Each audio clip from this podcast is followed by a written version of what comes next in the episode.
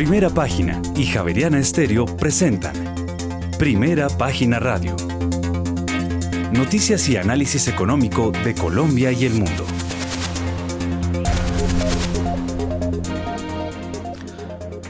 Muy buenos días, son las 6 de la mañana y dos minutos. Les damos la bienvenida a una nueva emisión de Primera Página Radio. En este martes 8 de noviembre del año 2022 tendremos todas las noticias y el análisis económico de Bogotá, Colombia y el mundo hasta pasadas las 8 de la mañana. Bajo la dirección de Héctor Hernández y Héctor Mario Rodríguez, hoy presentamos. La inflación mensual de octubre de este año fue de 0,72%. En lo corrido del año subió 10,86% y la de los últimos 12 meses alcanzó el 12,22% y en su variación anual el índice de precios al productor en Colombia bajó de 28,35 en septiembre a 25,52% en el mes de octubre. Por su parte, en octubre de este año los fondos de capital extranjero compraron un neto de TES por más de 21,5 billones de pesos, un 68% más que en el mismo periodo de 2021. El 21 de octubre la inversión extranjera directa en Colombia creció 62,7% anual a 9.250 55 millones de dólares. Y más adelante la industria de hidrocarburos aportará 9 billones de pesos de los 20 billones que espera recaudar el gobierno con la reforma tributaria, así lo advierte la Asociación Colombiana de Ingenieros de Petróleo. Y Gran Tierra Energy cuenta con áreas de perforación para los próximos dos años en Colombia, señaló el presidente ejecutivo de la petrolera. Y el índice de bursatilidad accionaria de octubre en, eh, Cementos Argos dejó de ser eh, la especie de alta liquidez y pasó a media. Y por otra parte, las transacciones en la Bolsa de Colombia aumentaron 18,9% y Canacol Energy fue la acción más valorizada de la jornada. Tendremos estas y otras noticias hoy en primera página Radio 6 de la mañana y 3 minutos. Les damos la bienvenida.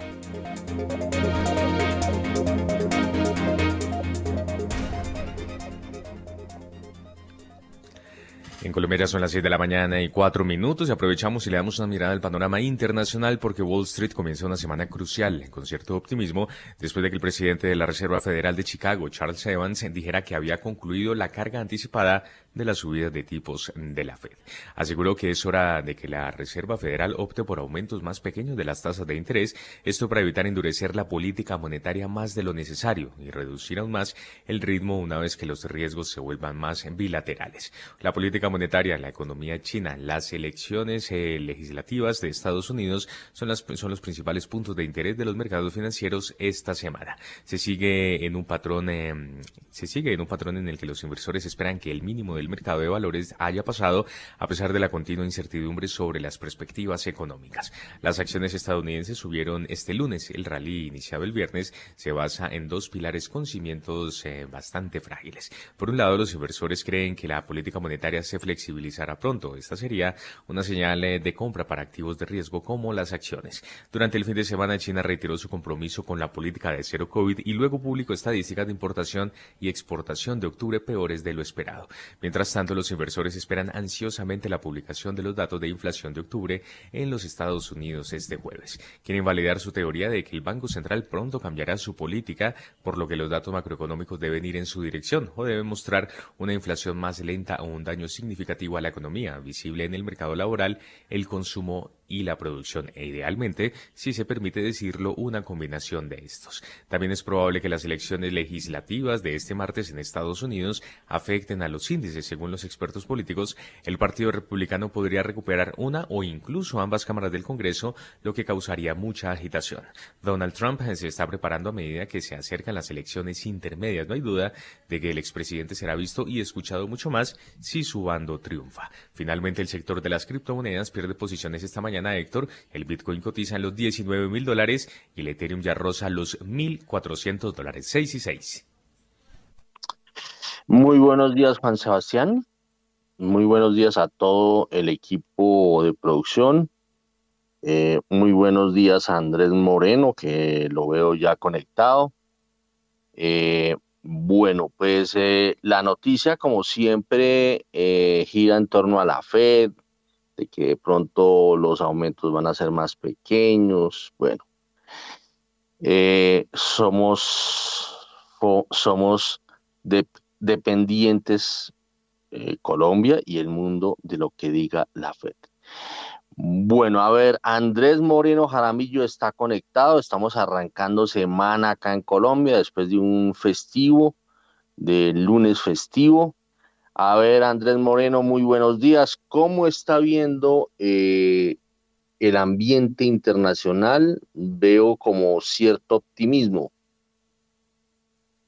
Buenos días, Héctor, a todo el equipo de primera página y a todos los oyentes.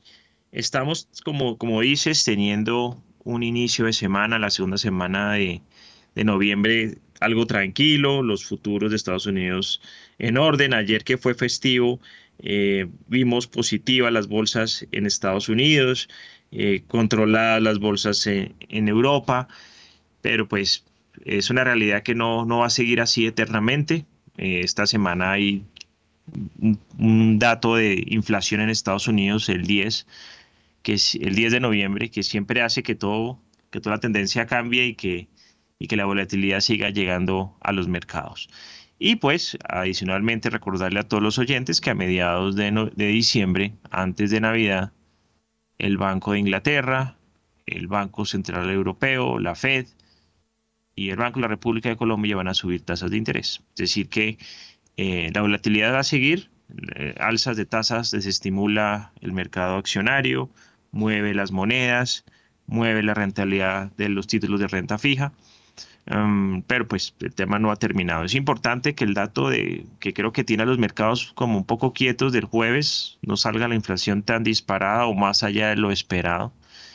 Importante que esos anuncios de que la inflación puede haber llegado a su máximo en septiembre o en octubre ya se empiece a ver y empecemos a ver unos precios más controlados eh, dado que también los consumidores cambian sus hábitos y sus maneras de tomar decisiones y que empecemos, ya se acabe este ciclo que ha sido un desastre para la rentabilidad de los portafolios a nivel mundial. Entonces, una calma, pero la volatilidad va a seguir, todo el mundo atendo al dato del jueves 10 de noviembre a las 8 y 30 de la mañana. Muy bien, son las eh, 6 de la mañana y 9 minutos. Mm, a ver, eh, la inflación. Usted habló de inflación y este fin de semana hubo revelación del dato de inflación. El DANE lo reveló. Fue muy en línea con eh, lo que había estimado primera página primera página estimó una inflación de 0,72% y fue de 0,72%. El mercado empezó el mes pasado a presagiar la inflación de octubre eh, al comienzos del mismo octubre eh, en 0,62%, eso de acuerdo a la encuesta que hace el Banco de la República, pero fue subiendo y, luego terminó siendo de 0,70 de acuerdo con un sondeo que hace primera página, con un, grupo de alrededor de 12 eh, agentes del mercado.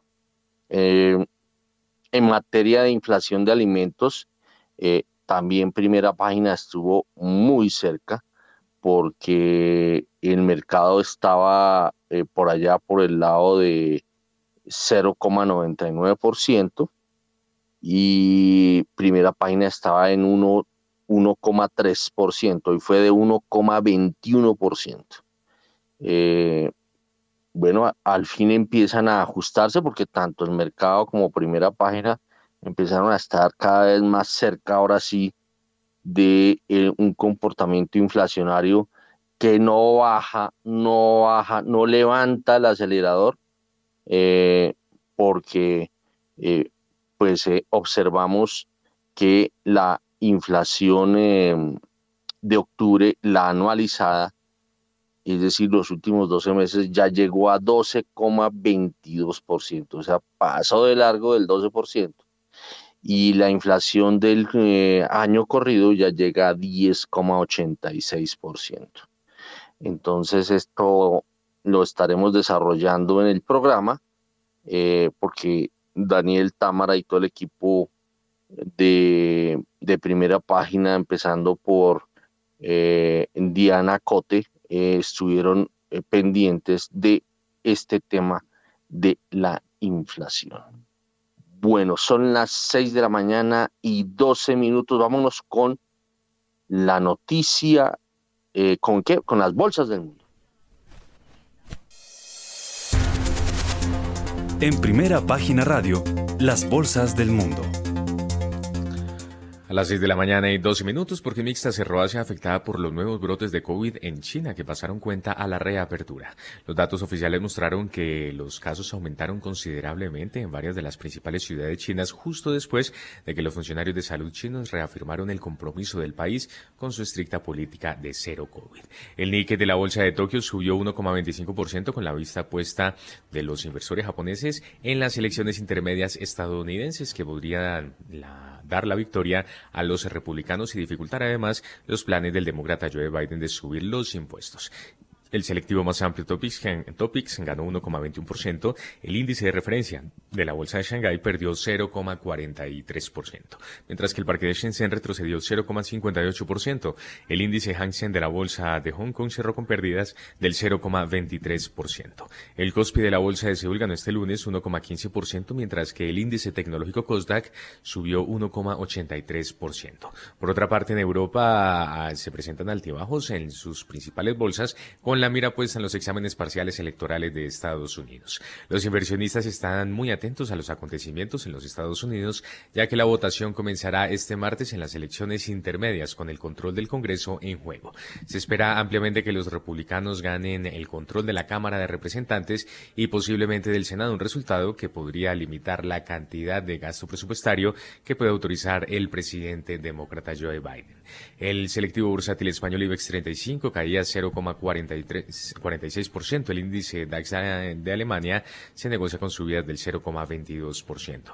El CAC 40 de París cae 0,19% y finalmente el FTSE 100 de Londres del Reino Unido eh, baja 0,18%. Bueno, son las 6 de la mañana y 14 minutos. A, esta hora nos vamos con la voz, la voz femenina de Catalina Tobón, de jefe de investigaciones de Scandia. Catalina, muy buenos días. ¿Cómo está viendo el comportamiento de las distintas plazas bursátiles del mundo? Buenos días, Héctor. Buenos días a todos los oyentes, a la mesa de primera página, a los panelistas. ¿Cómo están? Bueno, pues definitivamente esta semana, eh, como bien lo decía Andrés, el tema pues clave va a ser la inflación. La semana pasada pues terminamos una semana volátil relacionada con el mensaje de la Fed y la tasa terminal eh, de la Fed, pues que ya está un poco más cercana a 5%, pero podríamos tener una semana pues relativamente, eh, digamos, más tranquila, siempre y cuando pues este dato de inflación en Estados Unidos eh, pues digamos que no genere una preocupación extrema eh, y este pues es como nuestro escenario eh, base. con respecto al dato de inflación de Colombia, pues, pues digamos un poco vamos en línea con lo que se esperaba, pero pues esto va a implicar que el cierre del 2022 pues va a ser un cierre con una inflación en Colombia pues por encima del 12, por ahí seguramente algo cercano al 12.5. Esto implica pues que el componente de indexación pues va a ser importante el próximo año porque pues la mayoría de los precios se va a ajustar al 12.5 y una parte importante que se indexa al salario mínimo pues seguramente se va a eh, indexar por encima del 15%. Entonces esto va a hacer que la persistencia de la inflación en Colombia pues tarde un tiempo adicional y seguramente el primer semestre del próximo año va a ser un primer semestre inflacionario que va a implicar que el Banco Central colombiano pues eh, va a tener que extender el ciclo de alzas de, pues, de, tasas y seguramente pues va a extenderlo incluso más allá eh, de la Reserva Federal. Acá importante, pues creemos que nos faltan dos alzas eh, por parte de la Reserva Federal.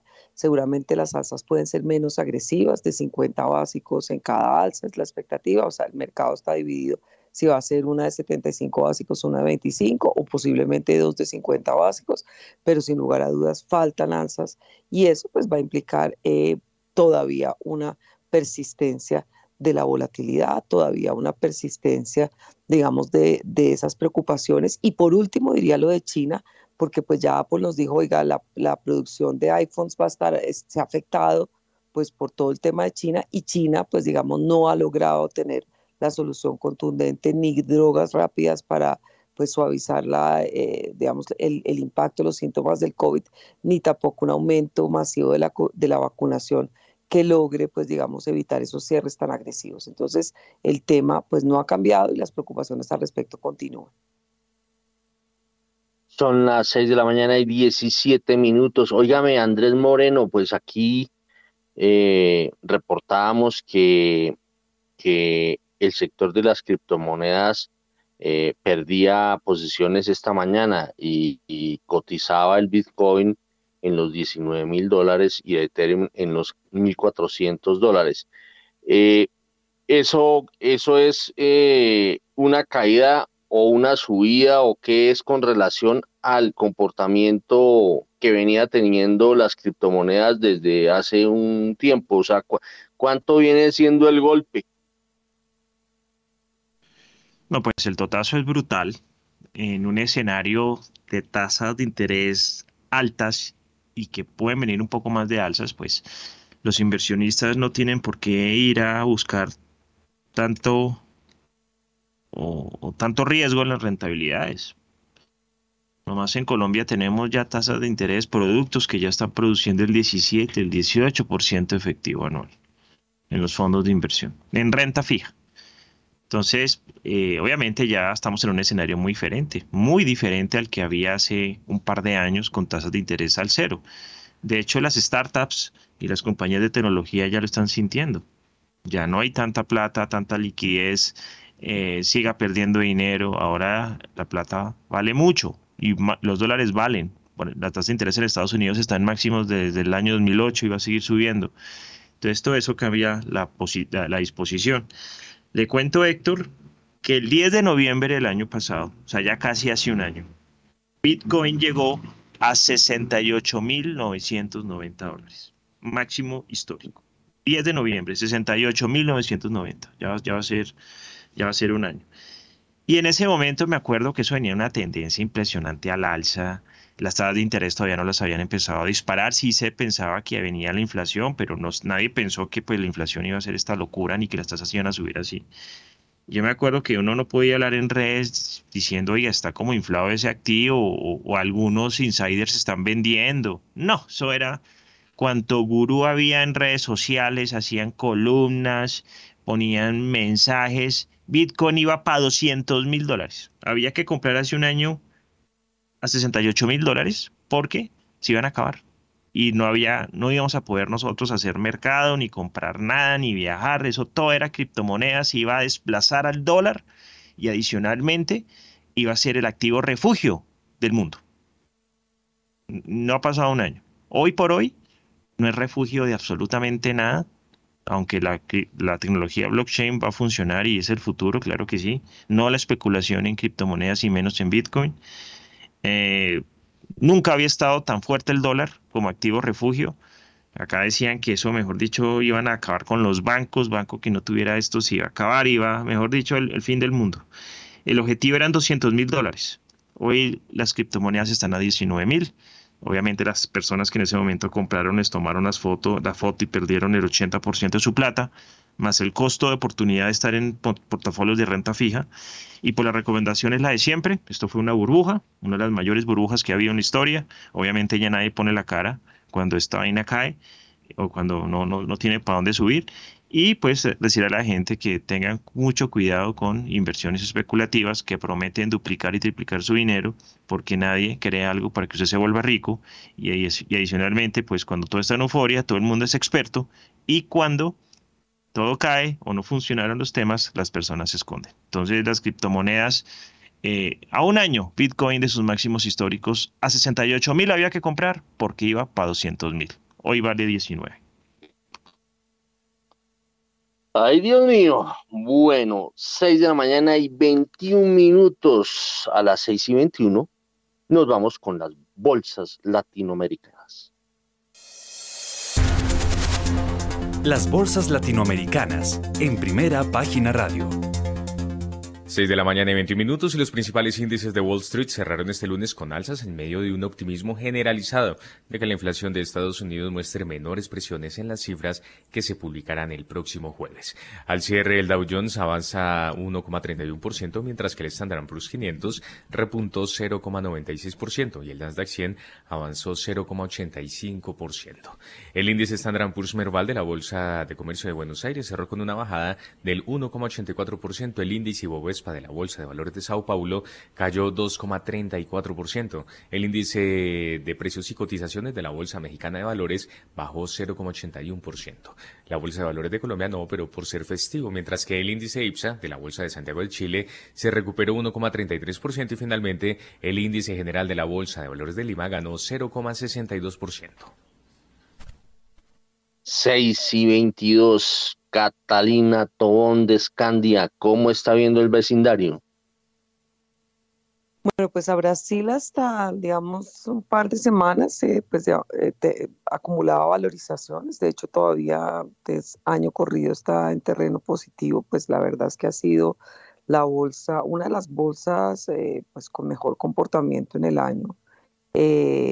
Hasta hace algún, digamos, previo a la elección de Lula, pues digamos que se consolidaba como una de las bolsas con mayor valorización año corrido, eh, un poco relacionada con ya eh, la reversión de la política monetaria. Brasil empezó a subir tasas mucho antes y digamos que ahorita eh, ya está en un terreno mucho más de estabilidad y efectivamente ya se está esperando que el Banco Central brasileño empiece eventualmente a bajar sus tasas de referencia. Entonces el ciclo de la política monetaria pues eh, sería ya un ciclo monetario, eh, un ciclo menos pues, o expansivo, digamos. Em, obviamente, pues con la llegada al poder de Lula da Silva, pues va a haber cambios, esos cambios pues han aumentado un poquito la volatilidad y el beta del, del mercado accionario brasileño, pero en general es un mercado bastante bien comportado y seguramente yo creo que hasta pues dada la dinámica de la economía y un poco la expectativa pues de que no haya cambios sustanciales a pesar del cambio de gobierno, pues seguramente yo creo que la bolsa de Brasil pues va a cerrar el año siendo una de las bolsas con mejor comportamiento en la región. Al igual, la bolsa mexicana pues ha sido un poco pues menos, no se ha valorizado tanto, pero pues ha estado mucho más defensiva frente a las bolsas del mundo. Igualmente la bolsa peruana. Dentro de las bolsas de la región más afectadas pues está claramente la bolsa colombiana, por supuesto, pues digamos que aquí digamos nos han cobrado mucho todo el tema de liquidez, toda la mayor probabilidad de error de política económica, la, digamos, eh, vulnerabilidad ante choques externos, pues por los mayores déficits fiscales y déficits en cuenta corriente. Entonces, aquí, pues, digamos, frente a la región, Colombia ha sido una de las más desvalorizadas eh, y tal vez, pues, Chile también ha tenido movimientos bien fuertes también por todo este tema de la prima de riesgo político y pues que en estos días se ha bajado después de que se descontara que el presidente Boric tiene menor pues, nivel de aprobación y por ende menor margen de maniobra para cambiar de forma radical las cosas hacia adelante. Muy bien, son las 6 de la mañana y 25 minutos y hablando de Bolsa de Colombia, vámonos con la Bolsa de Colombia. Sí, señor, y antes una recomendación justamente porque, eh, permítame un segundo, la tenemos acá para hoy es un muy buen momento para que empieces a conquistar el mercado global colombiano. Compra activos globales en pesos colombianos y diversifica tu portafolio de inversión. Conoce más en bbc.com.co 6 y 25. En primera página radio, las acciones de Colombia. Este viernes el mercado accionario de la Bolsa de Valores de Colombia registró transacciones por 43.624 millones de pesos, un 18,9% más en comparación con lo negociado el jueves. En este sentido se reportaron 2.229 transacciones y las más negociadas de la jornada fueron Ecopetrol, seguida de Preferencial Bancolombia y Preferencial Da Vivienda en tercer lugar. La acción que más subió este viernes fue la de Canacol Energy con 5,96% cotizando en 8 pesos. Cabe mencionar en el último trimestre, este título se valoriza 19,46%. El índice Colcap terminó la jornada con un alza del 2,3% a 1.244,24 unidades. Muy bien, son las 6 de la mañana y 26 minutos. Andrés Moreno Jaramillo, despáchese pues con Eh, el, el epicentro bursátil, el de Colombia. Vámonos con el epicentro de, del país en materia de Bolsa de Valores de Colombia. Claro que sí, Héctor. Bueno, estamos, hoy es el tercer día de la OPA de Nutresa, que como bien lo referenció el fin de semana, primera página, pues ya con este dólar, ya es casi una OPA 76 mil pesos y si sigue subiendo, no sería raro que llegue a un poco más arriba. Pero sí son unas cuentas muy importantes las que le entrarían a Nutresa, a Azura y Argos si venden. 12,24 billones de pesos en efectivo, así cash, para Grupo Sura y 3,45 billones a Grupo Argos. Si deciden vender, el tema está de alquilar balcón porque también como lo ha reportado primera página, eh, hay un par de personas de la Junta Directiva que iban a votar, que quedan inhabilitadas por parte de las super sociedades y eso haría que en votación seguramente la Junta Directiva decida si vender de Grupo Sura, si decida vender Nutresa y eso cambia las condiciones eh, no solamente de propiedad del GEA, sino también del mercado de valores colombiano. Eh, la valoración y valorización que puede tener Grupo Sura, si eso se llega a dar, es impresionante. ¿Qué hace una compañía en estos momentos a puertas de recesión económica con tasas de interés en máximos de 21 años, con este panorama tributario y político tan amplio, tan complicado, recibiendo 12,2 billones de pesos? Impresionante. En Colombia, obviamente la bolsa no ha estado en su mejor momento, aunque pues no estamos en el, mínimo histórico. El Colcap cae 11,82% en lo corrido del año. Eh, había estado cayendo el 20, es decir, ya corregimos la mitad de esa caída. Mm, ojalá empiece el rally de fin de año. tuvimos un viernes muy bueno eh, en la bolsa eh, acciones que suben, 97% sube el cóndor, se duplicó el cóndor este año gracias a la compra de Colpatria. Eh, una acción que estaba a 550 pesos, Olvi subió casi a, sus máximos históricos alrededor de 1.500 pesos. Sube Nutresa 85%. Hoy vamos a ver qué ocurre con esta acción. No ha subido más. algunas personas dicen, oiga, si la OPA vale 75 mil pesos, ¿por qué en la bolsa vale 60 mil, 58 mil? Pues porque puede que la OPA quede desierta si no vende el GEA. Entonces muchos inversionistas les da miedo ir a comprar acciones y que después no tengan cómo vender ello. Pero si se da una realidad que GEA o Sura vende, es una, es una acción que le cae mucha más subida, obviamente. Enca sube 56%. Como sabemos, están buscando un socio que compre la empresa. Cemex sube 50% y sube precisamente por por una OPA de cancelación también. Y Grupo Sura sube el 40%. Está subiendo porque ya como que se huele que van a vender su participación en Nutresa y eso pone los múltiplos de la compañía al cielo. Y también hay unas acciones que no tienen mucha liquidez que suben como Marley, como BBVA y Titan. El resto muy regular, Bancolombia Ordinaria sube 6%. Y pues en la mayoría de acciones sí caída. Bogotá cae en el año corrido 60%, Mineros cae 52%, las acciones de Aval caen en promedio 50%, las de Corfi Colombiana 40%, Cementos Argos cae 40%, Grupo Argos cae también 40, 30%. Eh, perdón. Entonces hay una gran cantidad de compañías al descuento en la bolsa en Colombia Esperemos que se defina lo de la OPA de cancelación de Cemex, eso le entra liquidez al mercado. Esperemos a que se defina lo de Nutresa.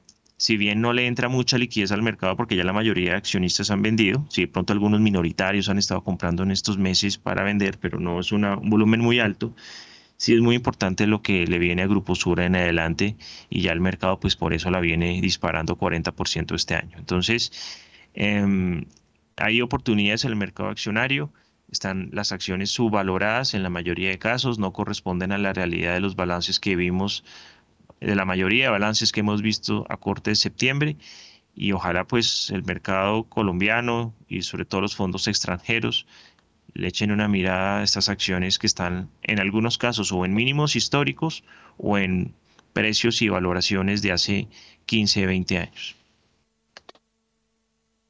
Son las 6 de la mañana y 31 minutos. Eh, lo veo haciendo hurra, hurra, hurra, haciendo fuerza por porque haya el negocio con los Gilinski.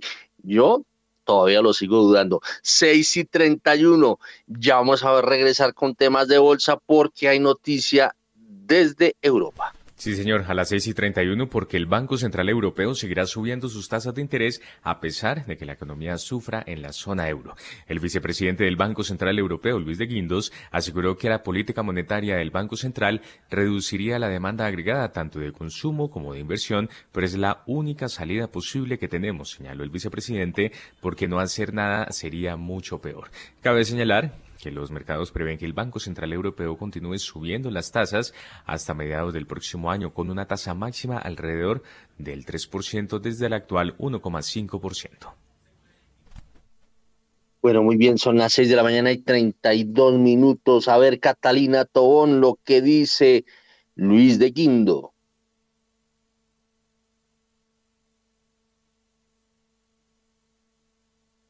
Catalina. Acá, Héctor, creo se me fue la, la, señal un momentito, entonces no oí lo del Luis de Guindo, discúlpame, se me, la falta de contexto, ¿me puedes contextualizar de nuevo? A ver, Juan Sebastián.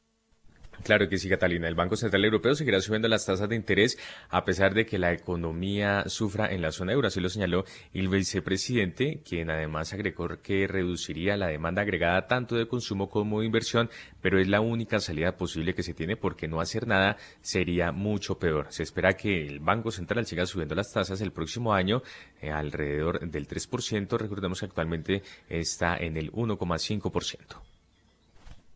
Catalina. Sí, de acuerdo, pues definitivamente la, la, digamos, la situación de, de, la zona de euro, no sé si me escuchan bien porque tengo problemas de internet, eh, la situación de la zona de euro es crítica en materia de inflación, el tema de la inflación de energéticos, pues de dos dígitos y evidentemente la preocupación de, pues digamos, de la población de cara al invierno eh, porque el ingreso disponible se ha pues, eh, disminuido de forma contundente eh, y, por, y por supuesto, pues digamos que la única salida que tiene el Banco Central pues, es seguir conteniendo las expectativas de inflación, pues que están desbordadas pues, por todo el tema de la situación energética principalmente. Y por supuesto pues digamos eh, las presiones de demanda se han ido disminuyendo pero aún digamos que con la dinámica que venía la economía europea pues claramente hay eh, un momentum eh, pues que, que, se mantuvo a lo largo de, del año, que pues generó presiones de demanda igualmente. Entonces,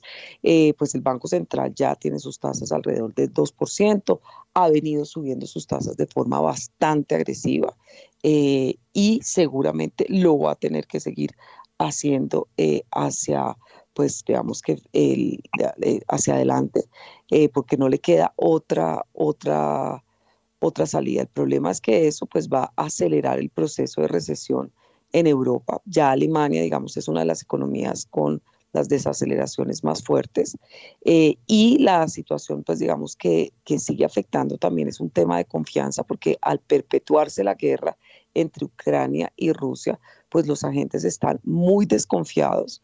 Eh, todas las encuestas, digamos, en Europa, pues de, de qué, cuál es la perspectiva futuro en materia comercial en materia industrial, en materia de consumo, pues realmente son negativas y esto pues le pone un tinte adicional a que la gente diga, pues no, no vamos, pues vamos a contener los viajes, vamos a contener las decisiones de inversión y por supuesto, pues para, para nosotros dentro de las economías que más se va a ver impactada el próximo año en materia de recesión, pues claramente va a ser la economía de la zona euro. Son las 6 de la mañana y 35 minutos y regresamos aquí a la Bolsa de Valores de Colombia. Vamos con más información de Valentina Costa. La Superintendencia Financiera de Colombia publicó el índice de bursatilidad accionaria para octubre de este año y solo quedan siete especies de alta bursatilidad, ya que Cementos Argos Ordinaria pasó a ser de media liquidez. Así las cosas, hay siete acciones de baja liquidez y nueve de mínima liquidez, en donde se destaca que Grupo Aval Ordinaria pasó de media a baja liquidez. Además, Cemex Latam Holdings, tras la oferta pública de adquisición de 2020, ha perdido liquidez, aunque de acuerdo con las cifras de octubre, pasó de la categoría de baja a media bursatilidad. Ecopetrol y Bancolombia Preferencial siguen liderando la lista de acciones con mayor liquidez en el mercado. Bancolombia Ordinaria es la tercera especie con mayor liquidez, acción que se mueve por las especulaciones de una eventual OPA de Gilinski. Interconexión Eléctrica y Preferencial Grupo Aval tienen el cuarto y quinto lugar en liquidez y las últimas dos especies de este grupo son acciones del GEA, Celsia y Grupo Argos Ordinaria.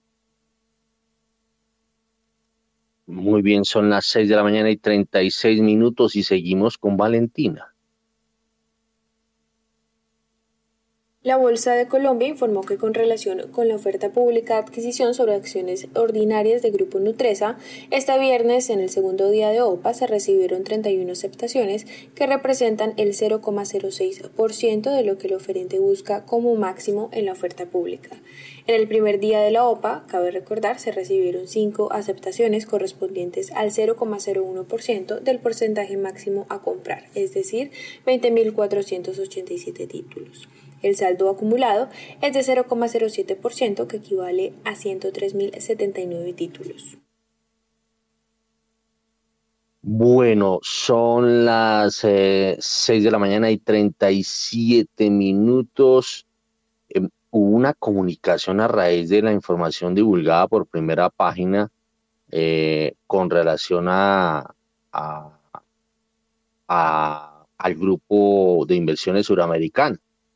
Eh, eh, la comunicación dice que, el viernes pasado Grupo Sura fue notificada por parte de la Delegatura de Jurisdicción Societaria de la Superintendencia de Sociedades sobre las medidas cautelares decretadas por esa entidad en el marco de un proceso verbal promovido por NUGIL, eh, SAS y JGDB SAS en contra de Grupo Sura y otras personas jurídicas y naturales.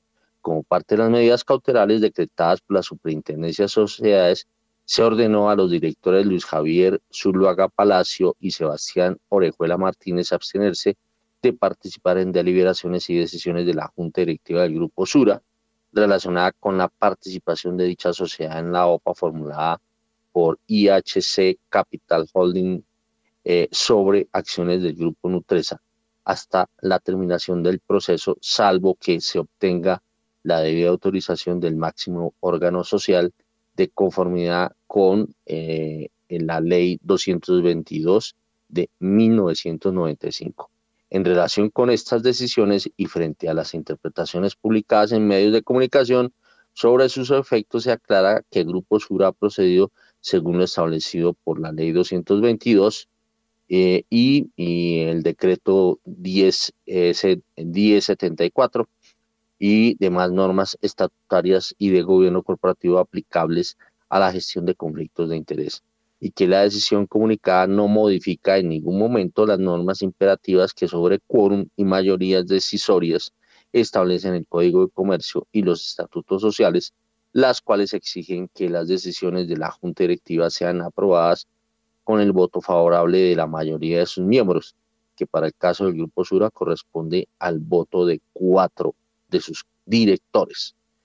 Eh, por disposición expresa del Código de Comercio y los estatutos sociales, los cuales incluyen pacto arbitral que debe ser respetado por los accionistas y las autoridades, la regla sobre quórum decisorio solo puede ser modificada legalmente para establecer mayorías superiores. A la fecha, dicen, nos encontramos a la espera de que la Superintendencia de Sociedades nos comunique el expediente del proceso con el fin de analizar las actuaciones que se consideren pertinentes, advierte el comunicado del Grupo Sura.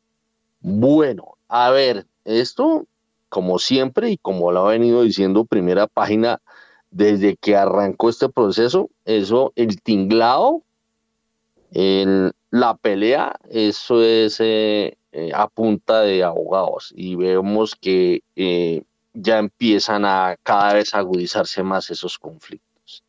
A ver, Andrés Moreno Jaramillo, que lo veo haciendo hurra, hurra, hurra, sobre el negocio del G, de, de Gilinski y, o más bien, sobre los intentos de Gilinski por quedarse con el GEA. A ver, eh, Andrés Moreno. Estos negocios mueven la bolsa y el mercado de capitales son para esto. Si uno no quiere que le compren acciones en la bolsa o que le hagan OPAs, pues desliste las acciones y listo. A mí me pareció muy interesante lo que ha pasado en el último año, entendiendo que el 10, justo el 10 también de noviembre, eh, empezó, empezó todo este tema y estamos cumpliendo un año y esto le ha generado em, rentabilidad a los inversionistas por fin después de muchos años. O sea, las personas que vendieron en la OPAS, eh, no importa en cuál, en cuál eh, de todas, eh, Grupo Sura o, vendieron Nutresa, lograron recuperar su dinero después de muchos años atrapados. Yo hablo con mucho inversionista de la bolsa en Colombia, y no pequeño, sino afortunadamente grande. Y todos Ay, tan, tan importante, tan importante. No, no, no. Andrés, La experiencia, la experiencia, porque llevo en esto 20 años, ustedes ya lo conocen a uno. Y accionistas de Nutresa, Sura, Argos, todos coinciden que quieren que el negocio se dé, porque les conviene, porque obviamente eh, una, una, venta de, de, transforma por completo, o sea, una, venta de Nutresa transporta, transforma por completo Grupo Sura. Eh, los accionistas preferenciales han sufrido mucho las desvalorizaciones. El GEA no tiene caja para recomprar acciones o para traer nuevos inversionistas tampoco ha sido exitoso para que se valoren esas acciones en lo que deberían estar. Mejor dicho, había un abandono al accionista minoritario. A mí no me importa que gane Gilinski, eso es lo de menos. Gilinski comprará eso y después lo venderá, o los árabes pues también harán otra cosa, eso ya es otro tema. Las empresas tienen potencial de seguir creciendo de manos de nuevos socios, así son los negocios. Si no miremos Twitter, mire Twitter la diferencia entre Estados Unidos y Colombia. Eh, la rapidez con la que allá todo se hizo y también hubo problemas y también hubo demandas, pero las cosas fluyeron y seguramente en algún momento Elon Musk también venderá Twitter. ¿sí? Aquí en Colombia tenemos un mercado donde, donde nadie quiere ceder el control, por eso son unas acciones ilíquidas, por eso el tamaño de las empresas que tenemos, por eso es un mercado que no evoluciona y tenemos volúmenes de negociación hoy de hace 15 años la mayoría de accionistas dicen, oiga, yo tengo Grupo Argos preferencial, tengo Grupo Argos, quiero que mi empresa venda porque creo que esto hace que pueda tener una caja y pueda pagar deudas, pueda pagar pasivos, pueda hacer una recompra de acciones, pueda mejorar sus inversiones. Lo mismo los de Sura, inclusive los de Nutresa. Pero obviamente ya el tema está en temas de control político, regionalismos y odios hacia el que está comprando. Eh, y, no puede ser así. Yo pienso que entonces, nada de lo, lo, de Gilinski sirve, que porque es caleño, que porque no estuvo acá al principio, que porque nos agarramos con ellos, eh, con Bancolombia hace 20 años. Eso hay que dejarlo atrás, eso fue otra generación, ya el mundo es distinto, ya realmente hay que pensar en, la, en el bien de las compañías generarle valor a sus accionistas. Y eso es algo que es una tarea pendiente de los emisores en la bolsa en Colombia y también en muchas regiones del mundo. El valor hacia los inversionistas minoritarios que tanto han creído en las compañías. Eh, ¿Qué va a pasar? No, ni idea. Pues obviamente estamos en una pelea de abogados y eso pues seguramente no, se, no será de corto plazo.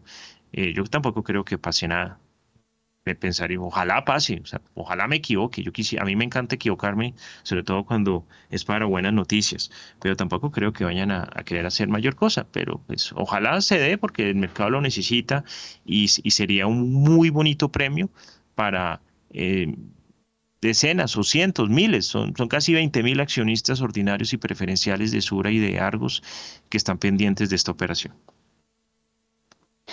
Son las 6 de la mañana y 45 minutos. A ver, Catalina Tobón, ¿usted cómo está viendo este tema? Pues yo, yo soy menos optimista. Yo creo que este tema de la OPA puede quedar desierta, pero no sé, la verdad es que me puedo estar sesgando, pero no soy tan optimista con el tema.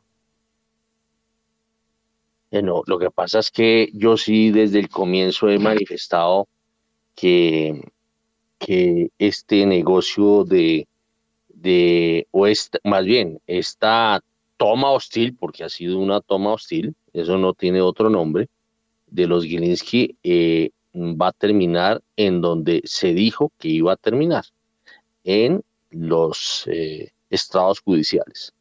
Eh, pero bueno, vamos a ver, por ahora, y, a mí alguien de, de, lo, de por el lado de los Gilinski me preguntaba, bueno, ¿usted cómo está viendo la cosa? Yo sigo viendo como, como lo respondo cuando alguien habla de la Fórmula 1. Del segundo para al último son igualmente perdedores. Solamente gana el primero. Por ahora sigue siendo segundo. Son las 6 de la mañana y 46 minutos. Vámonos con las, los datos que van a emocionar hoy a los mercados. En primera página radio, las claves de la jornada. Y arrancamos en Europa porque entre las referencias macroeconómicas se destacan las exportaciones, importaciones y balance comercial de Francia, así como las ventas minoristas en Italia y la zona euro. En Estados Unidos los mercados estarán muy atentos al desarrollo de la jornada electoral de medio término que comenzará sobre las 7 de la mañana y terminará sobre las 10 de la noche, en donde se renovarán ambas cámaras del Congreso. Los republicanos llevan la delantera en las encuestas y muchos analistas creen que el resultado más probable es un gobierno dividido, con el control del Partido Republicano de la Cámara de Representantes y posiblemente del Senado de cara a la segunda mitad del mandato Biden. Por la mañana, la Federación de Negocios Independientes publicará su índice del optimismo de los pequeños negocios. Se conocerá además el índice Redbook de ventas minoristas. Sobre el mediodía, la administradora de información de energía dará a conocer su informe de, expectativas de corto plazo del mercado energético. Sigue la temporada de resultados empresariales. Hoy es el turno de Occidental Petroleum, Walt Disney, entre otras compañías. Y finalmente en México el INEGI publicará la actividad industrial por entidad federativa a julio. El Banco Central dará a conocer el saldo de las reservas internacionales al cierre de octubre y al 4 de noviembre. Son las 6 y 48. A ver, Catalina Tobón, ¿qué está esperando? ¿Qué la emociona hoy? No, yo pues yo siento que eh, digamos que el, tema de la temporada de resultados en Estados Unidos eh, pues ya está digamos muy avanzada. Eh, para mí esta temporada ha sido digamos un poco en línea con la expectativa, ha habido sorpresas positivas. yo creo que lo que va a, pues digamos, el tema de energéticos va a seguir saliendo súper bien. Estas son las mayores sorpresas que hemos visto, pero pues también digamos que muchos sectores de consumo, de servicios, pues van a seguir y pues generando buenos resultados. Entonces yo la verdad es que he estado bastante tranquila con esta temporada de resultados eh, corporativos. Vuelvo a reiterar una sorpresa positiva, obviamente una sorpresa menor a las otras temporadas de resultados corporativos, pero aún ha habido sorpresas. Eh, y pues lo que está mostrando es que todavía la economía de Estados Unidos pues sigue en una posición relativamente sólida, claramente perdiendo inercia, perdiendo momentum y preparándose para un 2023 con un crecimiento seguramente mucho menor y donde claramente los resultados corporativos de las empresas pues van a seguir disminuyendo. Pero por el momento pues disfrutar de este buen momentum de esta temporada de resultados y en ese sentido pues eso me da cierta tranquilidad. Muy bien, son las 6 de la mañana y 49 minutos. Eh, Andrés Moreno Jaramillo, ¿qué lo va a emocionar hoy? Bueno, yo creo que me emocionan dos cosas. Lo primero, lo que va a pasar en la bolsa con Nutresa, Grupo Sura, en este rifirrafe de comunicados al tercer día de OPA. Eh, y, lo, y lo segundo, el dólar en Colombia. Es decir, la volatilidad que está teniendo la divisa hace que todas las jornadas sean muy apasionantes. El viernes recordemos que empezó bajando hasta 5 mil pesos y terminó llega subiendo hasta 5 mil 133 unas volatilidades realmente de más de 100 pesos que se volvieron así todos los días. Va, viene, va, viene. Eh, hay mucho nerviosismo, hay, hay mucha aversión al riesgo, cualquier cosa que medio pasa local o internacionalmente mueve al dólar. Y hoy no sé si siga así, eh, es posible. Entonces la volatilidad del dólar, viendo si hoy vamos a mostrar otro máximo histórico, si la TRM hoy tendrá otro máximo histórico, es lo que me emociona el día de hoy. Bueno, son las 6 de la mañana y 50 minutos. A las 6 y 50 em, nos vamos con Johanna López, nuestra periodista que cubre Presidencia de la República, el Palacio Nariño, y ella estuvo pendiente de lo que dijo el presidente de la República, Gustavo Petro, en la cumbre ambiental del medio ambiente. Nos vamos con eh, Johanna López.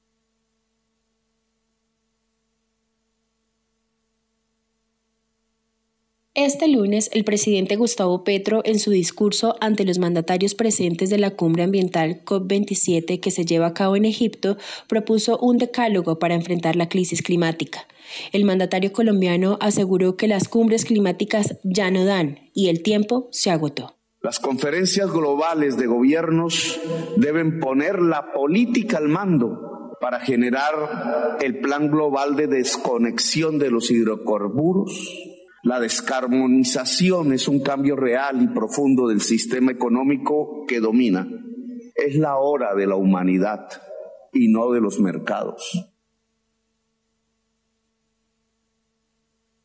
Bueno, 6 y 52, pero hay más, eh, Johanna.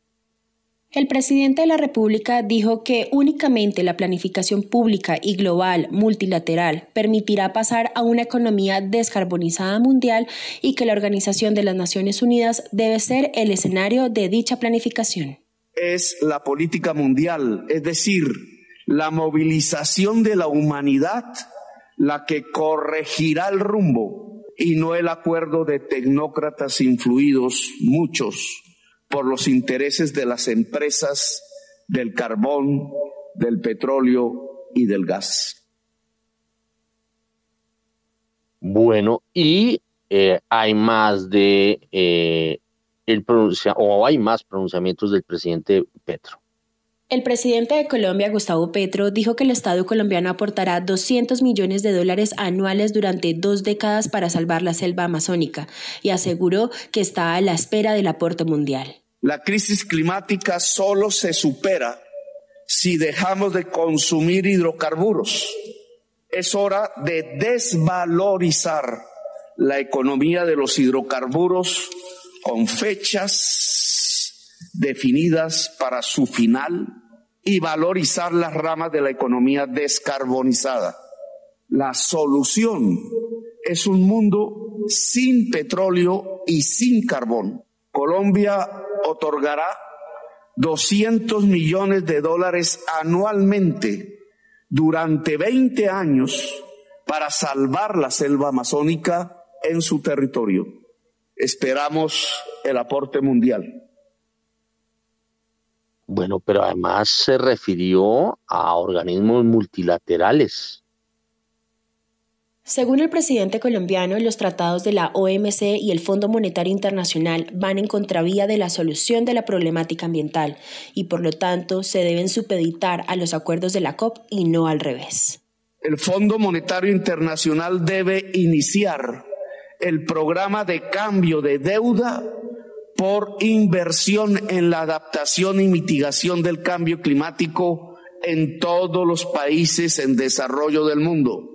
Las políticas de bloqueo económico hoy no favorecen la democracia y van en contra de los tiempos de la humanidad para actuar contra la crisis. Nueve, la banca privada y multilateral del mundo debe dejar de financiar la economía de los hidrocarburos. Asimismo, el mandatario colombiano agregó. El liderazgo político ha fracasado básicamente porque superar la crisis climática implica dejar de consumir petróleo y carbón y ese dejar de consumir implica una transformación profunda de la economía una desvalorización de intereses poderosos en esa economía, un cambio de la economía mundial que no puede adelantar el liderazgo político de la humanidad. Bueno, 6 de la mañana y 55 minutos a las 6 y 55. A ver, Catalina Tobón, ¿Cómo ve estos mensajes que envió el presidente de la República, Gustavo Petro? Que yo voy a entrar por decir que eh, los primeros en hacer estos planteamientos ambientales fue precisamente el primer mundo, fue eso arrancó por los lados de Alemania y de los países nórdicos y que ahora con la actual coyuntura a raíz de la de la invasión de Rusia a Ucrania, pues, eh, pues esa agenda eh, ha tenido ciertos eh, inconvenientes. A ver, Catalina Tobón de Escandia.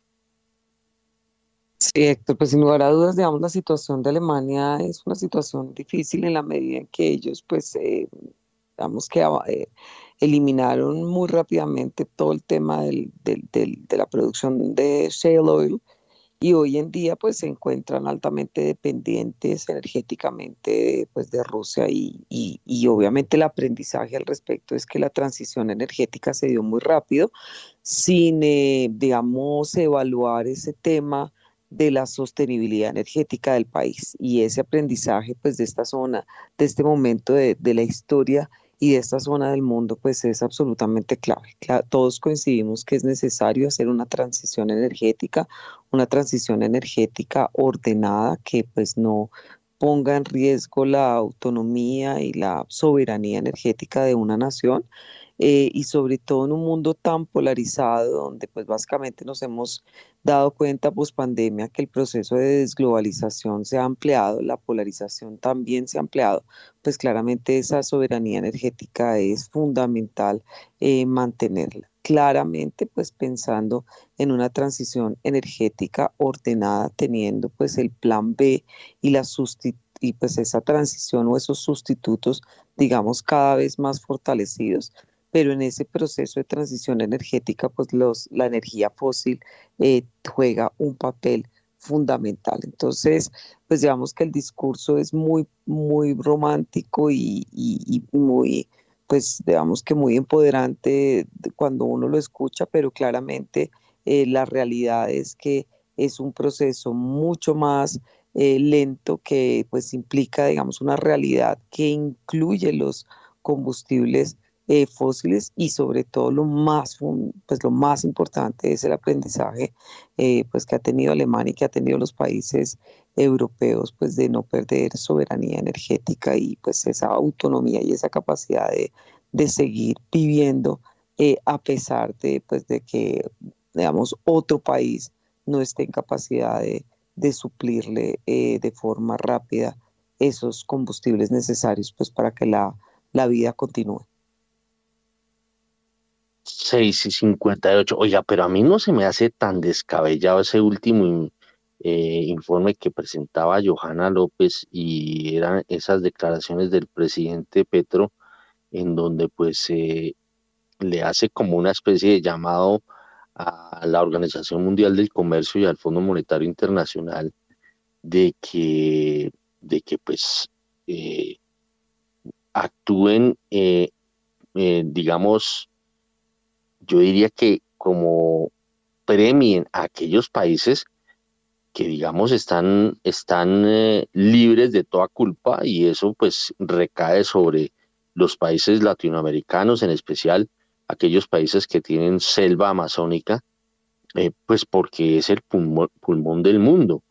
Ahora sí es cierto, eh, Colombia es de esos países que tiene las reservas y las municiones en materia de oxígeno y de agua del mundo.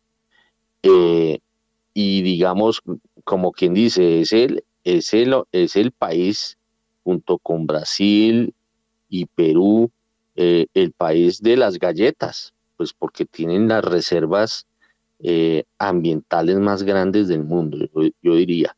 y eso pues obviamente em, implica o, como lo plantea Petro, es que mm, sea, pues sea, se ha tenido en cuenta esta, esta situación que uno diría es privilegiada, pero vamos a ver eso en qué para. Eh, vamos al corte rápido porque quiero preguntarle esto a nuestros analistas. Son las siete en punto y ya regresamos.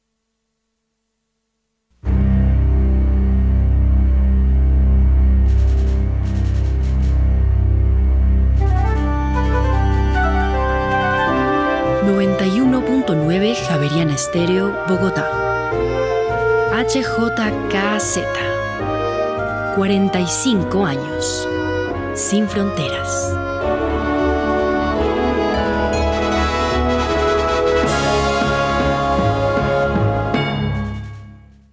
7 de la mañana y un minuto. A ver, Andrés Moreno Jaramillo, mm, este último mensaje que le, que le manda al Fondo Monetario y a la Organización Mundial del Comercio el presidente Petro en esta cumbre climática, ¿cómo, cómo lo ve?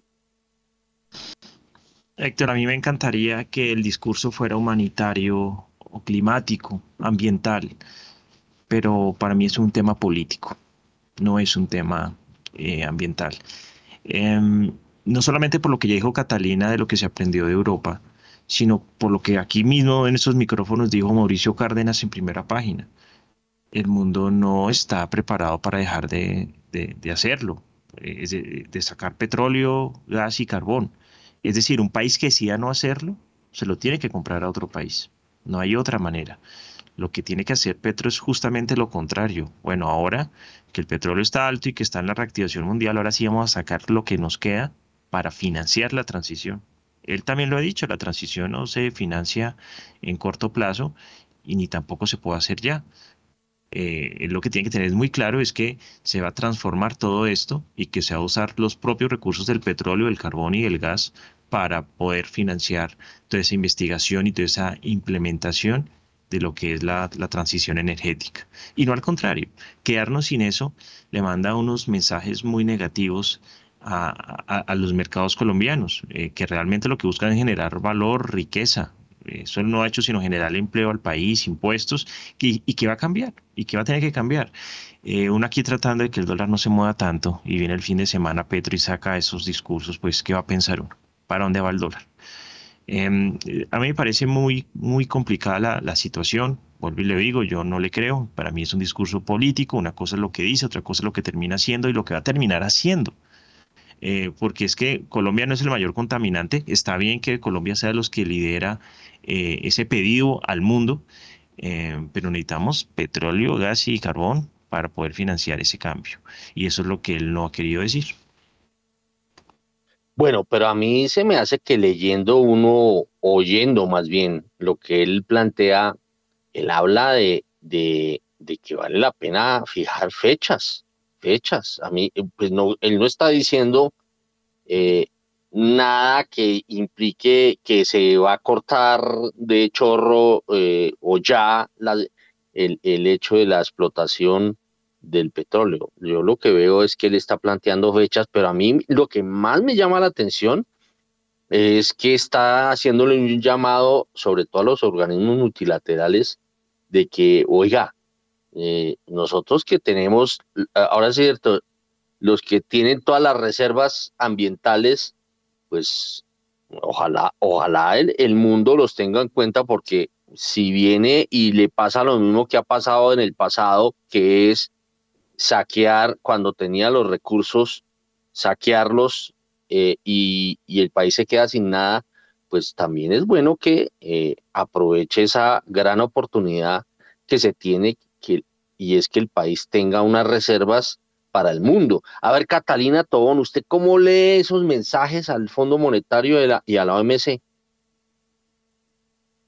No, yo, yo estoy de acuerdo, es decir, sí debería haber como un sistema de, digamos, que, que, que, incentive la menor producción de, pues, de gases de efecto invernadero y aquellas economías que son, pues, digamos, menos productoras podrían tener incentivos. No lo veo tan claro el cómo, pero, pero sí en eso estoy de acuerdo. Y, creería yo que, que pues, que, tiene sentido un poco el, el mensaje. Eh, ahí pues estoy totalmente de acuerdo. Lo que sí me parece que pues digamos que es, es, muy romántico y sobre todo en esta época es eh, pues eh, digamos esa, esa, esa transición que no, que no está respaldada en un proceso ordenado y concreto y de fechas de cómo va a mantenerse digamos esa autonomía eh, energética y cómo pues vamos a seguir, digamos, produciendo y, generando eh, crecimiento y desarrollo, eh, pero de forma ordenada, pues digamos, cuál va a ser nuestro backup energético cuando se haya dado ese, ese, esa transición y cuál va a ser ese proceso de la transición energética. Entonces ahí es donde como que a mí no me cuadra un poquito el mensaje, pero con la parte de, que sí debería haber a nivel global un tipo de incentivo y recompensa para aquellos países pues menos contaminantes y obviamente un, unos castigos a aquellos países eh, más contaminantes, pues yo sí ahí estoy de acuerdo totalmente, porque pues eso es, eso es completamente eh, injusto y lo ha sido pues digamos durante las últimas décadas. Yo a mí también se me hace que, pues no se me hace loco, además hoy en día eh, uno ha visto que los mercados, inclusive los mercados, han estado ya emitiendo papeles, bonos, para que aquellos países que son contaminantes, eh, digamos, eh, adquieran ciertos bonos por los países que no son contaminantes y esto le tenga, tenga un beneficio para el país que, que, digamos, le ayuda al mundo a darle oxígeno, ¿no, Catalina? Sí, de acuerdo, de acuerdo. Debería haber algunos incentivos en términos de, de qué sé yo, préstamos, bueno, no sé, de acuerdo, algo, algo que, efectivamente, y, y, unos castigos, pues para aquellos que, que, que, contaminen más. Yo ahí, pues digamos que estoy de acuerdo totalmente. Sí, a mí, a mí no se me hace eh, eh, tan loco este tema. Eh, y bueno, si se le puede sacar punta, pues buenísimo, pues si no, pues van a quedarse en palabras, de pronto como lo dice también Andrés Moreno Jaramillo, pero bueno, a veces ladrar de pronto, se lo, con ladrar se logra algo. Siete de la mañana y ocho minutos, ahora sí, nos vamos al corte de las siete a las siete y ocho. En Movistar adelantamos los regalos de Navidad con camisetas campeonas. Ponte la 10 activándote en un plan Movistar total desde 450 megasimétricas por 47,495 pesos mes 2 y 3 y lleva gratis una camiseta edición limitada. Compra ya en movistar.co o marca numeral 709. Nadie te da más. Aplican términos y condiciones. Carlos Alberto, tengo algo que contarte. ¿Qué pasa, Beatriz Eugenia? Es que no estoy afiliada al sistema de salud. Tranquila. Dependiendo de tu capacidad de pago, te afilias a una EPS del régimen contributivo o a una del subsidiado. ¡Qué fácil! Te amo, Beatriz Eugenia. Yo te amo más ahora que sé cómo afiliarme. Yo soy migrante, tengo CISBEN y confirmo cada cuatro meses que sigo viviendo en Bogotá para mantenerme en el sistema de salud. Infórmate en saludcapital.gov.co. La Bogotá que estamos construyendo. Secretaría de Salud, Alcaldía Mayor de Bogotá. En Acciones y Valores, nuestra prioridad es construir la mejor versión de su futuro financiero. Por ello, creamos soluciones para cada uno de sus objetivos. Descubra nuevas formas de ahorrar y simplifique todo desde el celular a través de inversiones digitales desde un peso. Genere rentabilidad y a la vez impacto positivo en el mundo con inversiones responsables. Construya su plan de inversión personalizado con asesoría exclusiva y especializada. Optimice el manejo de recursos de su empresa por medio de soluciones de tesorería. Realice envíos y pagos internacionales seguros de la mano de nuestro aliado Western Union. Es momento de crear metas juntos. Conozca la mejor forma de hacerlo. Contáctenos en www.axivalores.com o al WhatsApp 323-236-5222, vigilado y regulado por la Superintendencia Financiera de Colombia.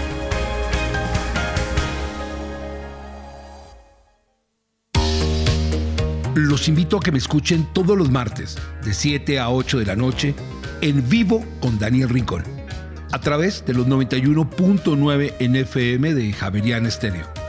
Entrevistas, música, datos curiosos y recuerden, cada semana un tema totalmente diferente. Javerian Estéreo, sin fronteras.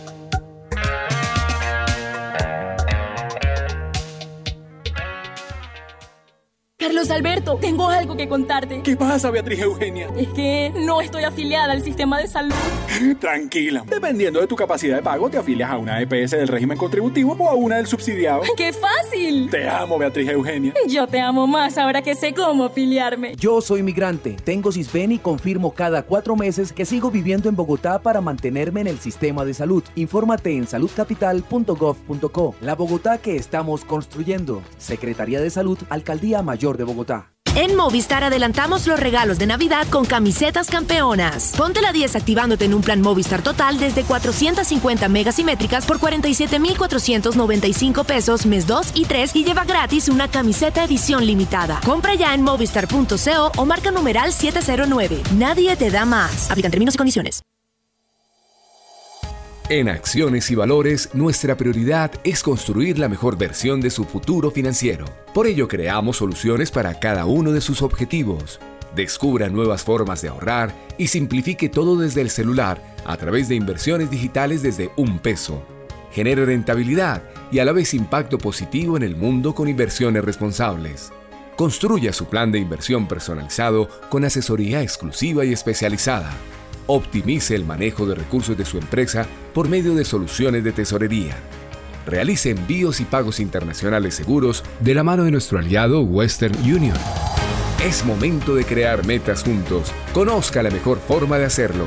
Contáctenos en www.axivalores.com o al WhatsApp 323-236-5222, vigilado y regulado por la Superintendencia Financiera de Colombia.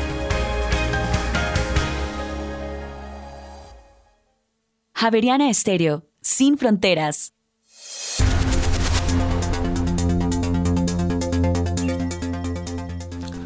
Siete de la mañana y 12 minutos. Continuamos en primera página radio. El petróleo de referencia Brent llega a 97 dólares con 51 centavos el barril.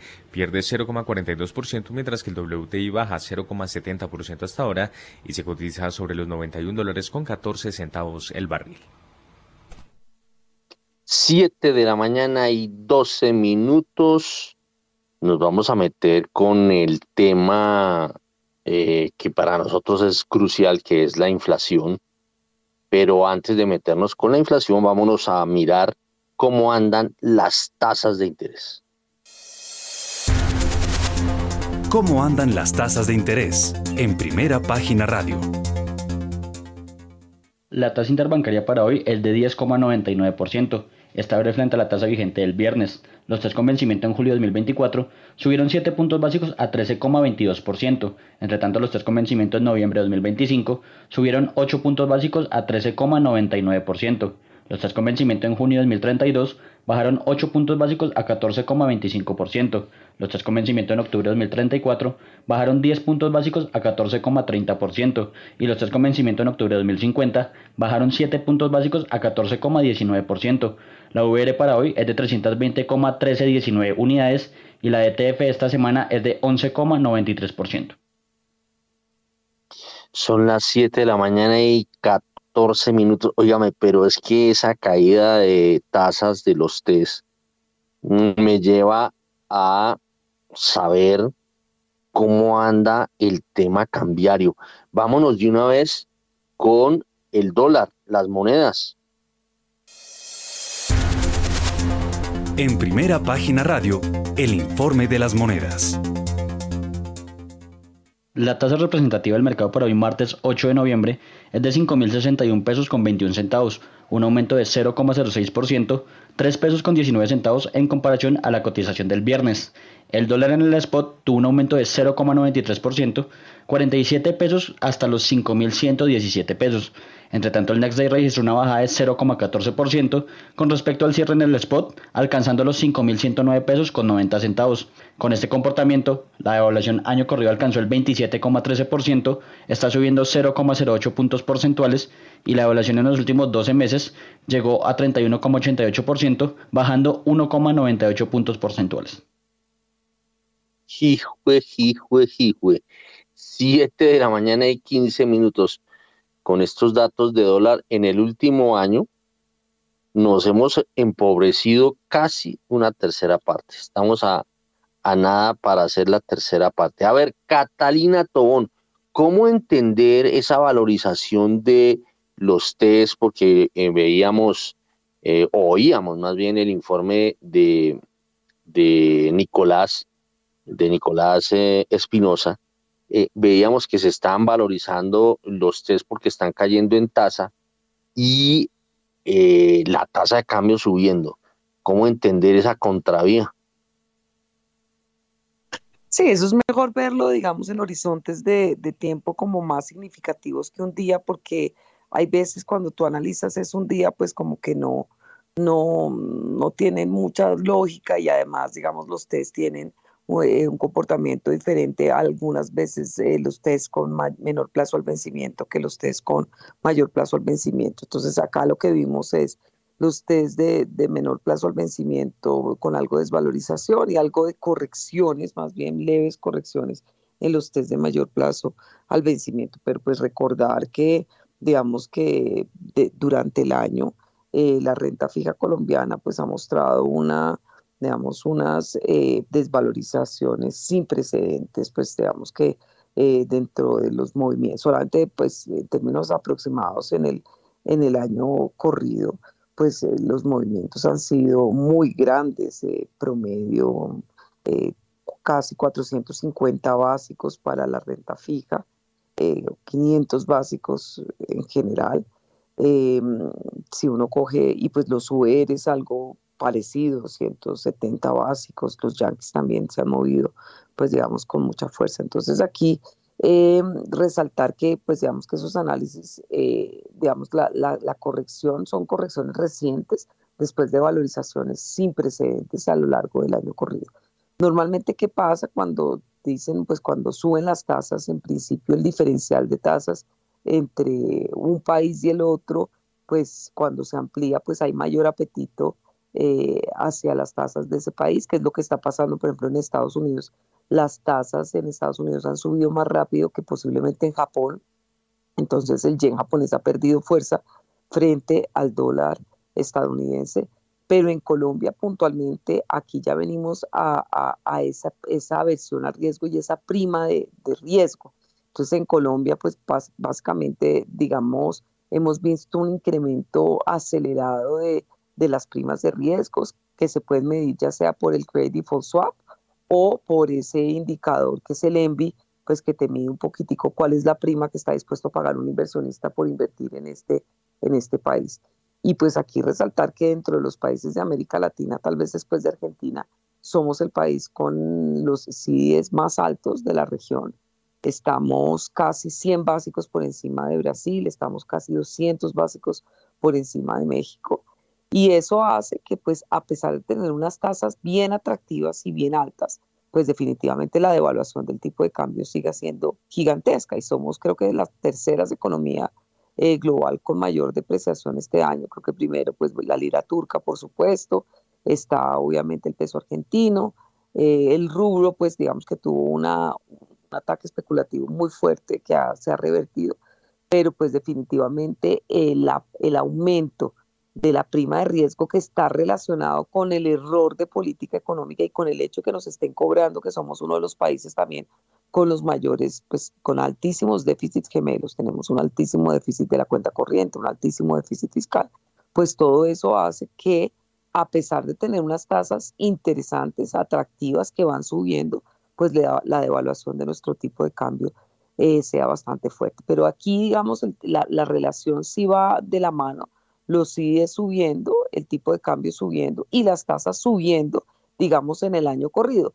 Hay unos días puntuales en que eh, posiblemente los test corrigen, aparece bit puntual en cierto plazo al vencimiento por una estrategia táctica de rotación y demás, pero la correlación este año se ha sido eh, completamente clara que los activos colombianos han perdido valor y se han comportado en la misma digamos, eh, han tenido la misma tendencia y claramente son los CDS, la renta fija, el tipo de cambio y por supuesto las acciones colombianas que han sido altamente castigadas por ese, esas primas de, eh, pues digamos, esas primas de riesgo relacionadas con una probabilidad alta de error en política económica asignada pues por parte tanto de inversionistas locales como inversionistas internacionales.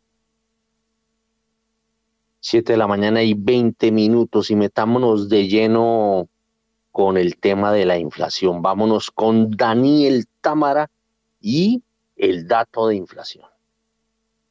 La inflación mensual de octubre de 2022 fue 0,72%. En lo ocurrido del año subió 10,86% y la de los últimos 12 meses alcanzó el 12,22%. Hay que mencionar que primera página le atinó al dato exacto de la variación mensual de este índice de precios al consumidor porque había pronosticado este 0,72%, mientras que el mercado, según la más reciente encuesta de PP, apostaba por un 0,7%. Esto fue lo que dijo la directora del DANE, Piedad Urdinola. Por niveles de ingreso vemos unas diferencias importantes entre las cuatro categorías que maneja el DAN. La anual para los hogares más pobres fue de 14.10, la de los vulnerables de 13.92, la clase media 12.40 y la de ingresos altos 10.57, lo que muestra entonces esta brecha entre los dos extremos, 10,57 de los hogares de ingresos altos y 14,10 de los pobres, que empezamos ya a notar, son varios puntos porcentuales por estas inflaciones altas que estamos viviendo. Son las 7 de la mañana y 21 minutos. Hay que decir que el mercado al comienzo del mes pasado estaba en 0,62 esperando la inflación de 0,62 según la encuesta que había hecho el Banco de la República. Luego lo elevó un poquito a 0,65%, que es la encuesta que realiza el DANE, eh, perdón, el DANE, el Citibank.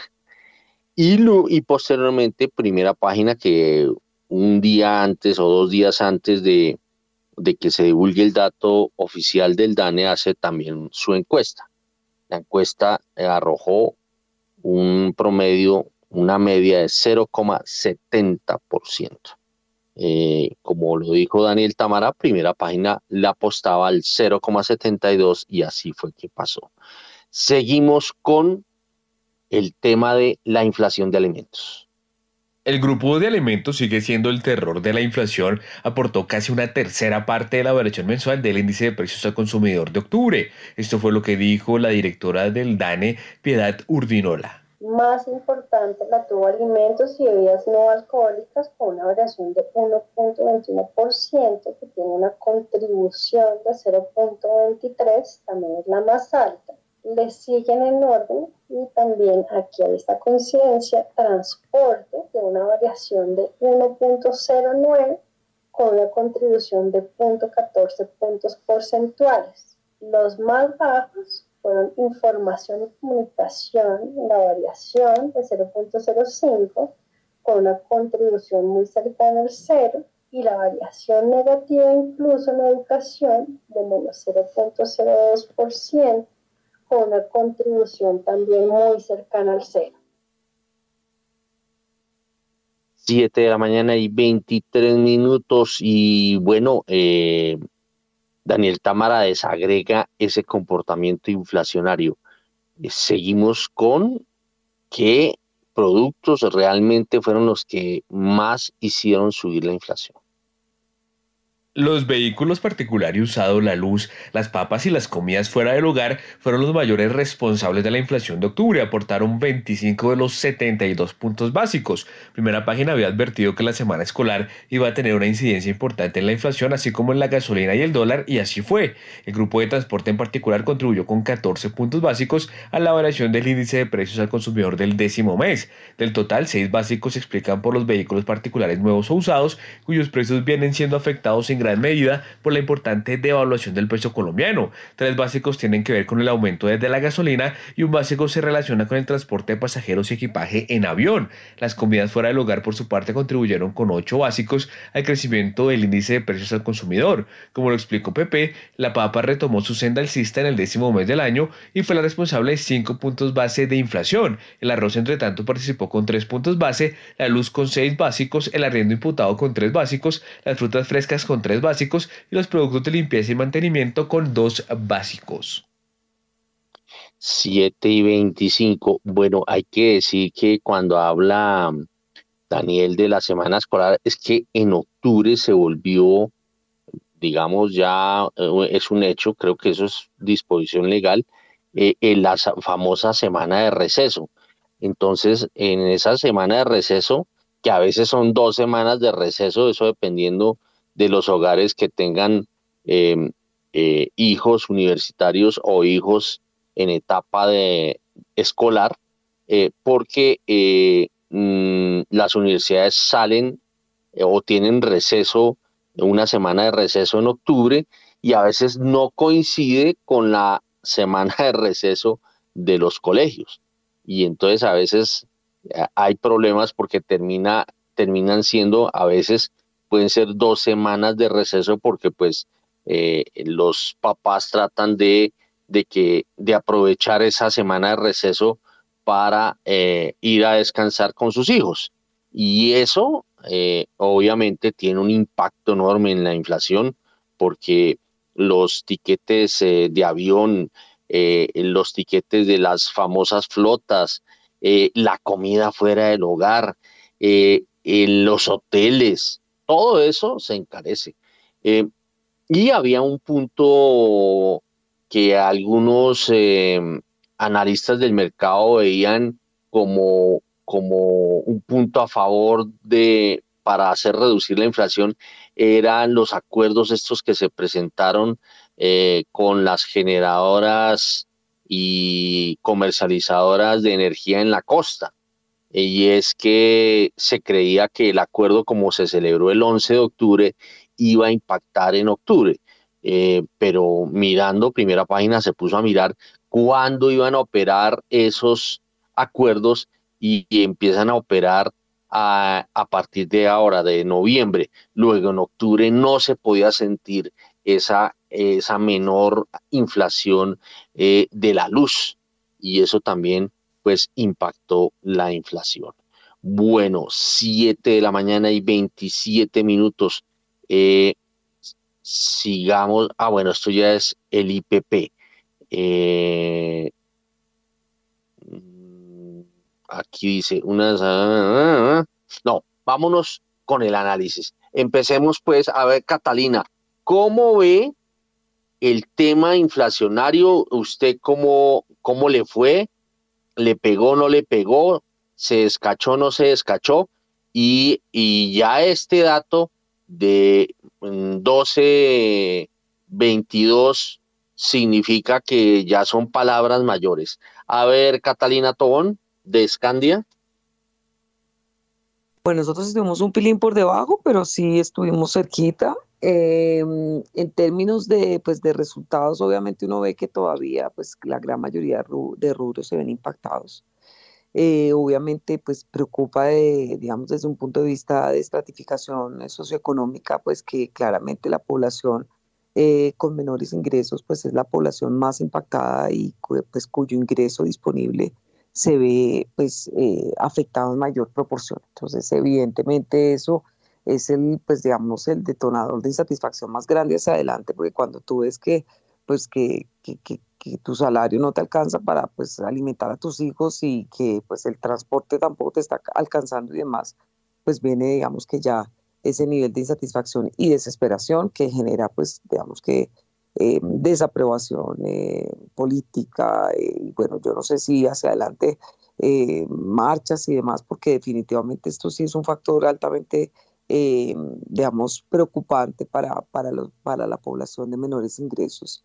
Eh, este tema, pues, es, vale la pena resaltarlo con relación, digamos, hacia adelante más bien. O sea, lo que vimos en, en, el, digamos, en el resultado es un poco lo que, que la gran mayoría de rubros siguen impactados y todavía, eh, pues, digamos que no, no vemos como que cede y que, y que podamos hablar de que la inflación ha topeado un máximo nivel pero a mí hacia adelante también me sigue preocupando el pastro de la devaluación sobre la inflación, nuestra canasta familiar, tanto para ingresos medios, altos y, bajos, tiene un, una, un componente de importados gigantesco.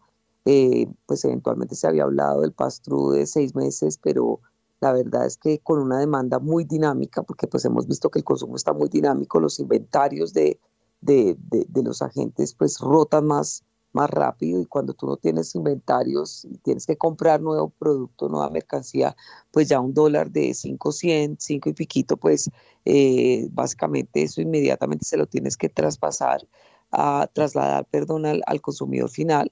Entonces, pues no solamente me preocupa el tema de la indexación, que es muy fuerte en Colombia hacia el 2023, sino el paso de la devaluación sobre la inflación y la devaluación, pues digamos, ha seguido y pues la inercia de, de pérdida de, de, de, valor del peso colombiano, pues se ha, se, se, se ha mantenido y seguramente se puede mantener durante un tiempo adicional. Entonces, un poco el, mi análisis es de preocupación, de preocupación, no por el dato actual, porque pues en cierta forma sí ya estaba descontado y estuvo pues muy en línea con lo que se esperaba, sino lo que se viene hacia adelante, porque todavía nos falta mucho camino por recorrer en materia de indexación y de pastru de la devaluación eh, sobre la inflación. Entonces, yo sí veo la inflación eventualmente en, en, en, en mi primer trimestre del 2023, eh, pues superando niveles del 13%, eh, digamos, todavía eh, alcanzando máximos niveles en los próximos meses. Eh, y obviamente sí, claramente cediendo en la última mitad del año, pues por un efecto también estadístico que tienes una base de comparación altísima y obviamente vas a tener una economía creciendo a un menor ritmo, pero sí mucha persistencia de la inflación en Colombia y mayor persistencia aún relacionada con el pastru de la devaluación sobre la inflación, que es un tema pues que nos que, que se está perpetuando de forma bastante consistente y que pues va a afectar muchísimo y muchísimo más a, los a las personas de menores ingresos. Bueno, son las 7 de la mañana y 32 minutos. Eh, Andrés Moreno Jaramillo, ¿cómo son sus cuentas en materia de inflación? Bueno, importante que se haya podido por fin, después de tanto tiempo, eh, lograr eh, que estuviera entre lo esperado. Sigue siendo muy alta. Eh, todos sabemos que la inflación es el peor impuesto para los pobres. Lo que decía Catalina es cierto. Las personas que menos ganan o las personas que, tienen menores ingresos destinan más de su salario, 70, 80% de su salario a alimentación. Los alimentos son los lo que más suben. Entonces la situación ya empieza a ser en que no es que no haya para los pasajes o no haya para el internet o para el Netflix, no, es que no hay para comer por los precios tan altos. Eh, obviamente acá hay muchas materias primas que no están. En el sector textil acaban de ponerle una cantidad de impuestos eh, al sector confecciones y acá no hay materias primas para producir eso. Termina teniendo mala calidad o, precios altos para los consumidores. Eh, a punta de impuestos no se logra, digamos, suplir esa falta de, oferta que hay. Obviamente se, han seguido acomodando tanto los consumidores como, como los productores a todo eso que, están trayendo la economía, no va a haber desabastecimiento infinito en el mundo, los consumidores también están buscando cómo eh, suplir aquello que ahora no pueden comprar. Eh, pero las cuentas de un dólar a 5.130, 5.200, como parece que va a estar esta semana, no estaban en las cuentas de muchas personas y ya hay mucho importador ya cubriéndose y trayendo mercancía ya sobre 5.000 pesos. Es decir, es algo que nos lo va a reflejar la canasta familiar y todo lo importado que consumimos, que son muchos productos. Entonces, creo que el mayor desafío para controlar la inflación va a terminar siendo ese. Y ahorita viene el aumento del salario mínimo.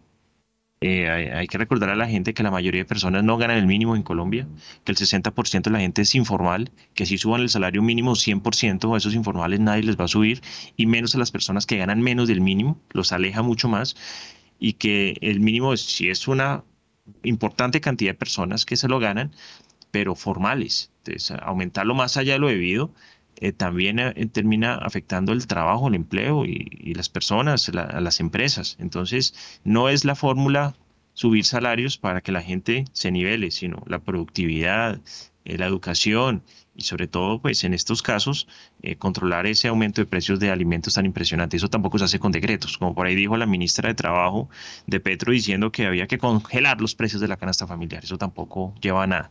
Entonces, eh, sí es un poco preocupante, creo que todo esto está por encima de, lo que habíamos pensado inclusive hace seis o siete meses, pero para mí es algo muy bueno que ya por lo menos se atine a lo que va y eso nos ayuda a prepararnos eh, mejor para, para, lo que hay. Entonces, eh, yo pienso que en el 2023 la inflación va a caer drásticamente em, y pues estaremos hablando de otros líos y ya no tanto de inflación y de alzas en tasas de interés. Uy, qué miedo donde llegue a haber eh, congelación de precios, eh, porque eso empieza el mercado negro a, a crecer y termina esto con los eh, anaqueles y, y los supermercados mm, desocupados. Eso se me hace, mejor dicho, peligrosísimo. Bueno, espero que eh, eh, José Antonio Campo no vaya a hacer eco de, porque en, la cartera de Hacienda reside o recae su labor de ayudar a que la inflación pues se, mm, se morigere. Eh, y hay que decir que este tema inflacionario, buena parte también es traído del exterior. Bueno, 7 de la mañana y 36 minutos. Eh, la pregunta del millón es, bueno, ¿y cómo logramos frenar esto? Porque aquí yo estoy mirando las cifras de inflación eh, la inflación de, de los últimos meses del año pasado no fue tan alta. Noviembre 0,50 y diciembre 0,73. Pero lo que uno puede llegar a la conclusión es que de pronto eh, la inflación eh, en términos de los últimos 12 meses de pronto se va a contener porque pues sabiendo que en octubre fue 0,72 este año y el año pasado, noviembre, fue 0,50, pues hay una gran probabilidad de que ese 0,72 para noviembre se convierta en 0,50 o de pronto menos. Y eso ayudaría a que la inflación anual por lo menos deje de crecer.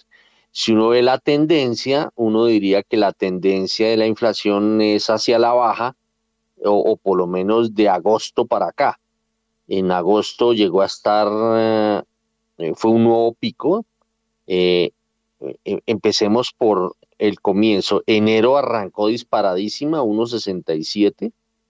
Febrero seguía disparada, 1.63. Luego descendió levemente en marzo a 1. Luego en abril volvió a tomar aire a 1.25 y en mayo empezaba una senda bajista, era de 0,84. Eh, había, digamos, ilusiones de que la cosa iba mejorar. En junio fue de 0,51. Creo que es el nivel más bajo de inflación en todo el año. Pero volvió a tomar aire y empezó en julio 0,81 para arriba, agosto 1,02, septiembre empieza 1.02 en agosto se convierte en un nuevo máximo, o, más bien en una nueva cumbre, no máximo, pero sí una nueva cumbre en la inflación, y empieza a descender de nuevo en septiembre 0.93 y en octubre 0.72. Puede hacer que en noviembre se ubique por los lados del 0.50 del año pasado. Pero una inflación del 12.22 es como complicado. ¿Será que la Junta le pone sensatez a esto y actúa en noviembre? A ver, Catalina Tobón. Yo creo que ellos van a respetar los, digamos que los, la, digamos que el tema de, los meses de, movimientos de tasas, entonces, eh, pues yo veo como más el movimiento para, para diciembre. Eh, lo que sí veo es que pues les va a tocar seguir subiendo, puede ser con menor, digamos, con menor fuerza, eh, puede ser ya incrementos no de 100 básicos, sino incrementos pues más hacia 50 básicos, 75 básicos eventualmente, pero, pero pues digamos que la única forma es contener las expectativas de inflación. Todavía si tú ves las encuestas del Banco de la República, lo que está descontando el mercado, pues la, inflación, digamos, en los próximos dos años, pues está sustancialmente por encima de la meta inflacionaria de largo plazo, pues que digamos que es un, rango entre 2 y el 4%. El próximo año, pues los agentes están esperando una inflación en promedio por encima del 7%. Para el 2024 se espera que se apuntale un poquito, pero aún por encima de la inflación de ese 4%. Y pues obviamente, digamos que hay gente que habla que eventualmente esa meta o esa ese, ese régimen inflacionario pues se tenga que modificar y se tenga que ampliar un poquito, porque por más de que la inflación pues vaya a caer, pues claramente no va a caer tan rápido otra vez a niveles del 3%, a menos de que tengamos una recesión. Perdón, Catalina, me le atravieso. Eh, ¿Usted cree que eh, eh, la Junta se puede dar el gusto de, primero, de tomarse el descanso y segundo, sabiendo que la Fed viene así hoy haya dicho alguno que otro que no, que, puede ser 0,50, pues como mínimo el Banco de la República tiene que ir al ritmo de la Fed. Y mínimo, yo creo que 0,50 para la magnitud inflacionaria es poquito. Y, y, yo creo que la Fed va a ser por el lado de los 0,75. ¿Se puede dar el gusto de aumentar solo 0,75? No creo no, yo, yo estoy pensando es hacia el 2023, digamos, esos incrementos adicionales. Eh, yo creo que en, lo que resta del 2022, sí, los incrementos seguramente van a ser por encima de 100 básicos.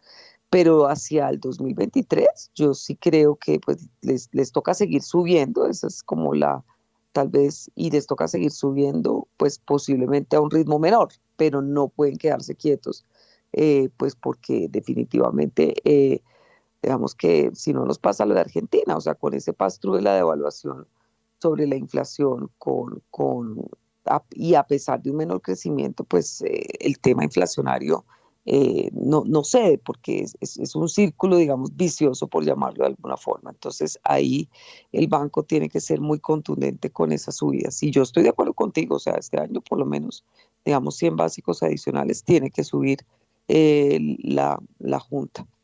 Eh, pero obviamente, eh, pues es que nuestra situación es que estamos en medio de un, pues, un ataque especulativo en contra de la moneda y tenemos una canasta, las canastas familiares y, la dependencia de, nuestra economía a bienes importados es gigantesca. Entonces, aquí ya ese, ese frenón de, de, de la inflación, pues digamos que tiene que ser vía expectativas y la única forma de controlar expectativas de mediano plazo es eh, pues subiendo las tasas. Entonces ahí totalmente de acuerdo. El efecto estadístico claramente nos va a ayudar, eh, pero por más de que tú tengas un, un efecto estadístico, un, digamos, un efecto base alto, si tu moneda sigue devaluándose, si tu demanda sigue con una inercia fuerte, porque es que este año vamos a crecer por encima del 8%, como vamos, y si tú te das cuenta, el, la desagregación del, del crecimiento es eh, una inercia gigantesca en el consumo y tú lo sientes en, el día a día, la gente comprando, etcétera, etcétera. Entonces yo, yo no soy tan optimista que la inflación de diciembre va a salir eh, bajita, yo creo que la inflación de diciembre va a salir alta, altísima. Y, eso pues va a hacer que, que, el cierre del año va a ser también importante porque tenemos una, también una comparación no tan alta del año anterior. Entonces, pues en conclusión, en el, o sea, en el 2022, mínimo un incremento de 100 básicos adicionales, mínimo. Es decir, pues tasas, eh, digamos que subiendo al mismo ritmo de la FED. Eh, o, por encima del ritmo de la FED. Y el próximo año, que es el que, pues en principio nosotros ya decíamos, no va a haber uno o dos incrementos máximos, puede ser que se extienda un tiempo adicional Ahí sí pueden ser no, no de 100 básicos, sino pues de 50 o 75 básicos, pero también van a tener que seguir subiendo las tasas el próximo año, por lo menos seguido, eh, los, los cuatro o cinco primeros meses del año, eh, porque, porque la inflación viene con mucha inercia y la economía viene también con una inercia muy, muy alta. 7 de la mañana y 44 minutos. Bueno, a ver, Andrés Moreno Jaramillo, Mm, ¿cómo ve eh, la actuación del Banco de la República? También creo que van a respetar los tiempos. En la reunión de noviembre no creo que hagan mayor cosa, aparte que ya vieron la inflación que estuvo un poco más controlada y van a tener tiempo para el 15, 16 de, diciembre que se vuelven a reunir para ya tomar decisión. Es cierto que, que la Fed obviamente ha subido tasas, pero lo que viene en diciembre es brutal. 14 de diciembre sube la Fed, 15 de diciembre sube el Banco de Inglaterra y 16 de diciembre suben el Banco Central Europeo y Banco de la República. Entonces ahí el 16 de diciembre ya el Banco de la República sabe lo que ya hicieron la Fed, lo que ya pasó en Europa y en Estados Unidos básicamente. Em, el gobierno obviamente no es muy amigo de seguir subiendo tasas de interés. Em, seguramente le, le, le otro movimiento interesante, pero no creo que se anticipen tampoco en noviembre, dado que ningún banco de estos lo va a hacer en noviembre. La Fed lo hizo, pues, pero en la primera semana y teniendo en cuenta que ya el Banco Central Europeo también a finales de octubre. Em, el efecto de devaluación tiene que le genera más presión a la Junta, eso es cierto. La devaluación puede hacer que esto que estoy diciendo cambie, que digan, oiga, espera un momento, que el dólar ya no está a 4.800, sino a 5.000 y si esto sigue de largo, creería que sí tiene que presionar hacer algo antes de. Eso sí es una realidad y, se nos va a reflejar. La reforma tributaria genera algo de inflación y también eh, eh, la negociación del mínimo, del salario mínimo. Eso también va a ayudar y, si lo, suben, no sé, 18%, vamos a tener una inflación brutal enero, abril del próximo año. Y hay que decir a la gente que la mayor, los mayores meses inflacionarios normalmente en un ciclo son los cuatro primeros meses de los, de los años. Se ajustan las matrículas, los costos de transporte, lo que está pasando con la gasolina pues también aumenta. Eh, entonces son variables que hace tres meses no se consideraban tan fuertes y que pues obviamente hace tres meses no sabíamos que el dólar iba a llegar a, esto, a estos niveles ni que la gasolina iba a tener que subir así. Eh, pero sí le viene generando mucha más presión al dato. Entonces, mi concepto hasta ahora es que no, si el dólar no se dispara a 5.300, no van a hacer nada en noviembre en Junta Directiva del Banco de la República y que sí pienso igual que los consumidores se adaptan. La gente no está consumiendo, no va a seguir consumiendo igual de como lo hacía antes. Eh, las tasas de interés ya están al 38,6%, ya casi van a llegar a tasa de usura en diciembre seguramente. Y he visto que la gente ya ha dicho, dejé de consumir esto, dejé de hacer esto, y los productores también. Eh, esa adaptación de, las, de los consumidores a, a la nueva realidad hace que haya una menor presión de precios. Ya los restaurantes inclusive ni siquiera ofrecen ciertos productos porque no hay o, serían carísimos. Eh, comprar en cosecha, aprovechar descuentos, migrar la forma en que se compra y se consume. Eso es algo que va a hacer que la inflación caiga, pero es muy difícil medirlo pero sí va a hacer que la inflación caiga. Bueno, son las 7 de la mañana y 48 minutos. Em, un, un, personaje que hace parte de, las autoridades económicas me contaba hace poco como anécdota que a la gente, al común, a la gente de a pie, eh, digamos, la inflación ha sido muy grande, eh, pero hasta ahora no los ha tocado. Pero ¿sabe qué sí los ha tocado? Me decía esa autoridad económica, decía el precio del dólar. O sea, uno decía, mm, el dólar, pues eso, eso, esos son importadores y exportadores los que andan pendientes, la gente que tiene plata, pues. No, le, me contaba esa autoridad que, que, que, le decían eh, vigilantes y personas que, que, uno cree que no están, eh, que su, que su economía diaria no los lleva a pensar en el dólar, le decían, oiga, pero ya está el dólar en 5 mil. Es decir, las personas están viendo la problemática económica del país eh, observando esa trepada del precio del dólar. Y eso, digamos, eh, por ahí puede empezar el problema del descontento, pero lo peor es, no sé cómo vaya a solucionar eso, espero que se siga respetando la labor de la Junta del Banco de la República y que el gobierno no le vaya a dar por ser muy creativo y, meter las narices, porque ahí sí, ay Dios mío. Bueno, 7 de la mañana y 49 eh, minutos. Nos vamos, nos vamos con más información macroeconómica porque salió el índice de precios del productor, el IPP. A ver, Daniel Tamara. En su variación anual, el índice de precios del productor en Colombia bajó de 28,35% en septiembre a 25,52% en octubre. De acuerdo con cifras del DANE, los sectores de agricultura, ganadería y pesca y minería presentaron variaciones superiores a la media, mientras que el sector de industria registró un crecimiento inferior. Las subclases que se destacaron por su, contribución positiva más bien fueron aceites de petróleo y aceites obtenidos de minerales bituminosos crudos, huyas sin aglomerar y frutas de pepita y frutas de hueso. En contraste, los principales aportes negativos a la variación correspondieron a otros plásticos en formas primarias, resinas de intercambio iónico, otros frutos oleaginosos y aceite de palma crudo, que en conjunto restaron 0,17 puntos porcentuales al resultado del índice de precios al productor. Bueno, pues la tendencia anualizada del IPP es cayendo fuertemente, cayó casi 300 básicos entre octubre, entre septiembre y octubre, pues digamos eso ayuda porque pues si la inflación eh, que se da en los procesos productivos mm, disminuye, pues eso en algún, en algún momento empieza a repercutir en el consumidor normal. Bueno, seguimos con Daniel Támara, eh, quien tiene que, quien toca lo del salario mínimo con o su relación con la inflación.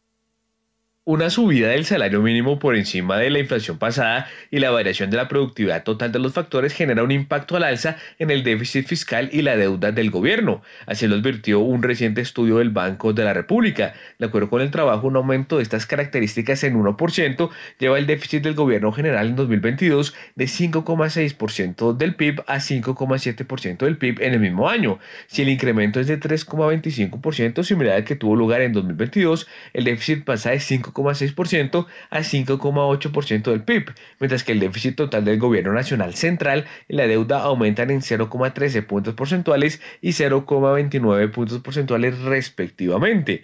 La semielasticidad del déficit fiscal del gobierno nacional central al salario mínimo es de 0,04, mientras que la elasticidad del PIB al salario mínimo es de menos 0,17. Los aumentos de 1% y 3,25% en el salario mínimo llevan a la destrucción de cerca de 77 mil 360 y 246.266 empleos respectivamente. Bueno, muy bien, son las 7 de la mañana y 52 minutos y nos metemos con eh, un tema que eh, se relaciona con el mercado. Y fue la demanda de test. Seguimos con Daniel Tamara.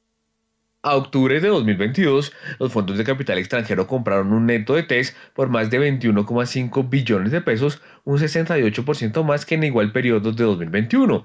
De acuerdo con cifras de la Dirección de Crédito Público, el comportamiento observado en lo corrido de este año se dividió de la siguiente manera. En enero los foráneos adquirieron un poco más de 18 mil millones de pesos, en febrero cerca de 1,6 billones de pesos, en marzo de 3,3 billones de pesos, en abril de 745 mil millones de pesos, en mayo 3,14 billones de pesos, en junio 3,76 billones de pesos, en julio 2,2 billones de pesos, en agosto 5,7 billones de pesos, en septiembre cerca de 2,6 billones de pesos, pero en octubre vendieron cerca de 1,5 billones de pesos. Hay que tener en cuenta que los primeros 10 meses de 2021 los inversionistas foráneos se hicieron con un neto de 12,8 billones de pesos. De esta forma, pues hay que mencionar que los inversionistas extranjeros acumularon un saldo de TES de 120 billones de pesos con corte al décimo mes de este año. Bueno, son las 7 eh, de la mañana y 54 minutos. Aquí estoy mirando que dice, venga a ver acá qué es lo que dice. Eh, eh, bueno, me estaba contando, o ahí estaba contando que em, en octubre hubo un pequeño descenso el acumulado aumenta, pero el, en el mes descendió la eh, inversión eh, de extranjeros en TES. Bueno, seguimos avanzando y nos vamos con la inversión extranjera directa.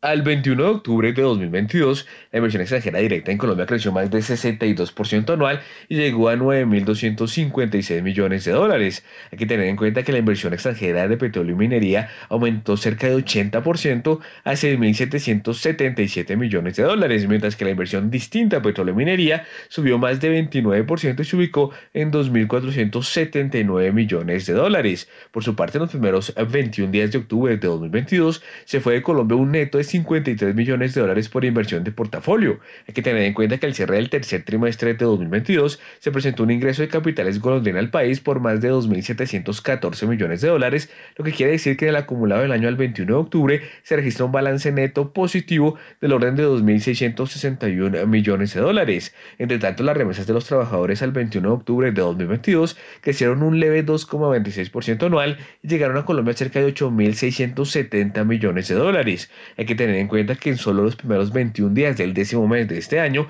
entraron al país cerca de 725 millones de dólares por este concepto.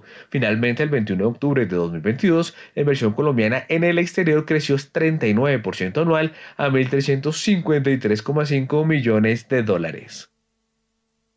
Bueno, aquí ya mirando con más detenimiento las cifras de inversión extranjera que nos está contando eh, Daniel Támara. Eh, aquí dice que eh, habla de la inversión extranjera de portafolio. Pero la, aunque va muy bien, el dato que revela el director o la dirección de crédito público es que en octubre los extranjeros se deshicieron de 1,5 billones de pesos en TES, es decir, que se bajaron en cerca de 300 millones de dólares en materia en, inversiones en TES. Bueno, venga a ver qué más tenemos. Miremos para terminar de redondear eh, estos asuntos. Miremos. Ah, bueno, el, corte es que la información que trae de la inversión extranjera en portafolio es que se estaban yendo 53 millones de dólares al 21 de octubre, pero lo que nos cuenta el, director de crédito público es que es más, o sea, eso significa que en los últimos 10 días de octubre se fue un chorronón de plata, cerca de 250 millones de dólares, según o comparando los datos que está revelando el director de crédito público. Ahora vámonos con las remesas. ¿Cómo andan las remesas? Allí, estaba toda la balanza, Héctor. Ah, bueno, muy bien. Mm, entonces, si estaba las remesas. Aquí las remesas me está diciendo que crecieron, siguen creciendo y ya llegan a casi 8.700 millones de dólares. Hmm. Bueno, a ver estas cifras cambiarias. Eh, Catalina Tobón toca muy puntual, 7 y 58, estamos a dos minutos de las 8. Catalina. Yo resaltaría la caída, digamos, de, inversión en el mercado de test por parte del offshore, que mes a mes ha ido subiendo, como ustedes bien lo dijeron, pero por primera vez en el año cayeron. Entonces ya el offshore está, pues, eh, digamos, eh, ya no tan positivo con Colombia, está diciendo, listo, es momento pues ya de salir, porque pues el riesgo se está incrementando y seguramente el carry ya les pagó, pues porque las tasas son impresionantes. Entonces eso lo resaltaría y tal vez resaltaría pues que sigue el colombiano sacando plata. Entonces, por más de que el neto sea positivo, que siga llegando algo de inversión extranjera directa en diferentes sectores, eh, eh, valga la redundancia, diferentes sale de hidrocarburos, a los hidrocarburos el, el colombiano está sacando plata. Entonces, 2022 nos vamos con neto de entradas de capitales, pero pues hay que seguir monitoreando 2023 porque ya este cambio en lo que vimos en offshore y lo que estamos viendo en inversión extranjera de colombianos, eh, o sea, inversión extranjera directa y salida de inversión de colombianos al exterior nos está marcando que seguramente hacia el 2023 la balanza cambiaria no va a ser tan benigna. Esto podría ampliar nuestro déficit de la cuenta corriente y ampliar nuestra vulnerabilidad ante choques externos. 7 y 59. A ver, eh, Andrés Moreno Jaramillo, como una bala, el tema de la inversión extranjera en acciones? No, los volúmenes muy bajos, eh, cambiaría todo, pues obviamente la operación de Nutresa, que es algo puntual y aparte, pero se ven volúmenes muy bajos, poca actividad de compradores en, acciones y obviamente pues también el dólar refleja eso, la salida de extranjeros, tan impresionante. Es necesario atraer la inversión extranjera, la necesitamos, no, no queremos que se vayan, necesitamos que vengan, darle las garantías jurídicas, políticas, económicas para que vengan y se queden en largo plazo. Muy bien, son las 8 en punto.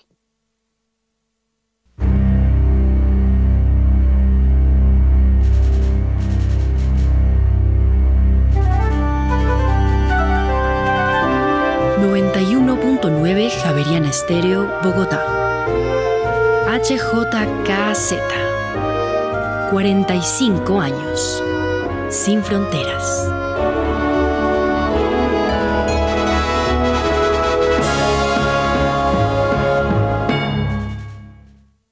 Todavía siguen siendo las 8 de la mañana. Según nuestro reporte, el dólar va a navegar entre los 5.070 pesos y los 5.150 pesos. Eh, recordemos que la tasa representativa para hoy es de 5.061 pesos y que el viernes pasado había cerrado en los 5.117. Según, eh, según este pronóstico que hace primera página con la ayuda de Diego Rodríguez, eh, la cosa puede ser hacia la baja. Vamos a ver si eso resulta así o no. Mm, bueno, mm, por ahora no tenemos eh, apertura, ¿no, Juan Sebastián? No, no, señor. Bueno, muy bien. Seguimos entonces con el tema minero energético, entonces nos vamos con los informes de Daniela Tobón. La industria de hidrocarburos aportará unos 9 billones de pesos de los 20 billones de pesos que espera recaudar el gobierno con la reforma tributaria, advirtió la Asociación Colombiana de Ingenieros de Petróleos. De acuerdo con ACIPET, más impuestos, la sobretasa del petróleo entre un 5% y un 15% dependiendo del valor internacional del crudo y la no deducibilidad de las regalías son factores que aumentarían los costos de producción, disminuiría la capacidad de producción y llevaría a una posible pérdida de autosuficiencia y soberanía energética, así como la inminente pérdida de competitividad del sector. Seguimos con Daniela Tobón a ver qué pasa con eh, el proyecto Santa Ana en Tolima. Outcrop Silver prevé un aumento significativo de los recursos minerales en el proyecto Santa Ana ubicado en el Tolima. De acuerdo con la canadiense, se cree que será posible aumentar significativamente el informe inicial de recursos con un informe actualizado a finales de 2023 o a principios de 2024. Además, la compañía manifestó que toda la exploración y perforación hasta la fecha solo se ha realizado en un 12% del proyecto. De acuerdo con la canadiense, todo indica que Santa Ana tiene el potencial para ser una provincia de oro y plata de clase mundial con más de 60 kilómetros de zonas de vetas compuestas. Seguimos con Daniela y un informe de Gran Tierra Energy. La petrolera canadiense Gran Tierra Energy cuenta con áreas de perforación para los próximos dos años en Colombia, señaló el presidente Gary Guthrie. De acuerdo con el Ejecutivo, están enfocados en las tres cuencas que tienen en Colombia, la cuenca Putumayo, que es la más grande para ellos, pero aún también con los activos que tienen en las cuencas del Magdalena Medio y los Llanos. Ha dicho el presidente que cuentan con áreas que planean perforar durante los próximos dos años y también ha dicho que la situación política de Colombia, el gobierno y los reguladores están cooperando con todo el trabajo que están haciendo. Bueno, muy bien, son las 8 eh, de la mañana y 4 minutos. A las 8 y 4 eh, tenemos información de que Parex, Parex Resource ganó 60, casi 66 millones de dólares en el tercer trimestre de este año. Y el dólar abrió, abrió el dólar. A esta hora, abren los mercados en Colombia. A las 8 de la mañana y 4 minutos y mucha atención porque el dólar abrió este martes en 5.100 pesos, baja 17 pesos frente a su cierre del viernes que fue de 5.117 pesos. Reiteramos entonces, dato de apertura, 5.100 pesos, baja 17 pesos frente a su cierre del viernes. Bueno, muy bien, son las, eh, son las 8 de la mañana y 4 minutos. Mm, a ver, Catalina Tobón, ¿cómo ve esta apertura del dólar?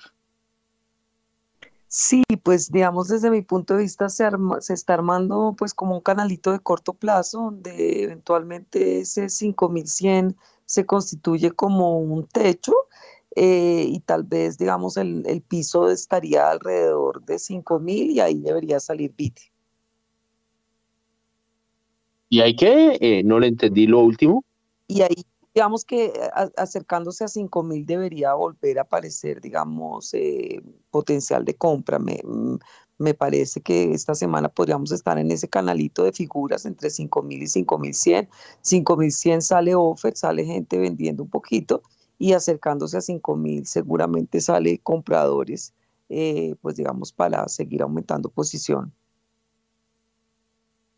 Lo que pasa es que alguien me explicaba que cuando, que son, eh, que eh, mirando el mundo de la especulación, es muy difícil que salgan a vender en algún momento determinado porque esto sube y sube y sube y sube y sube.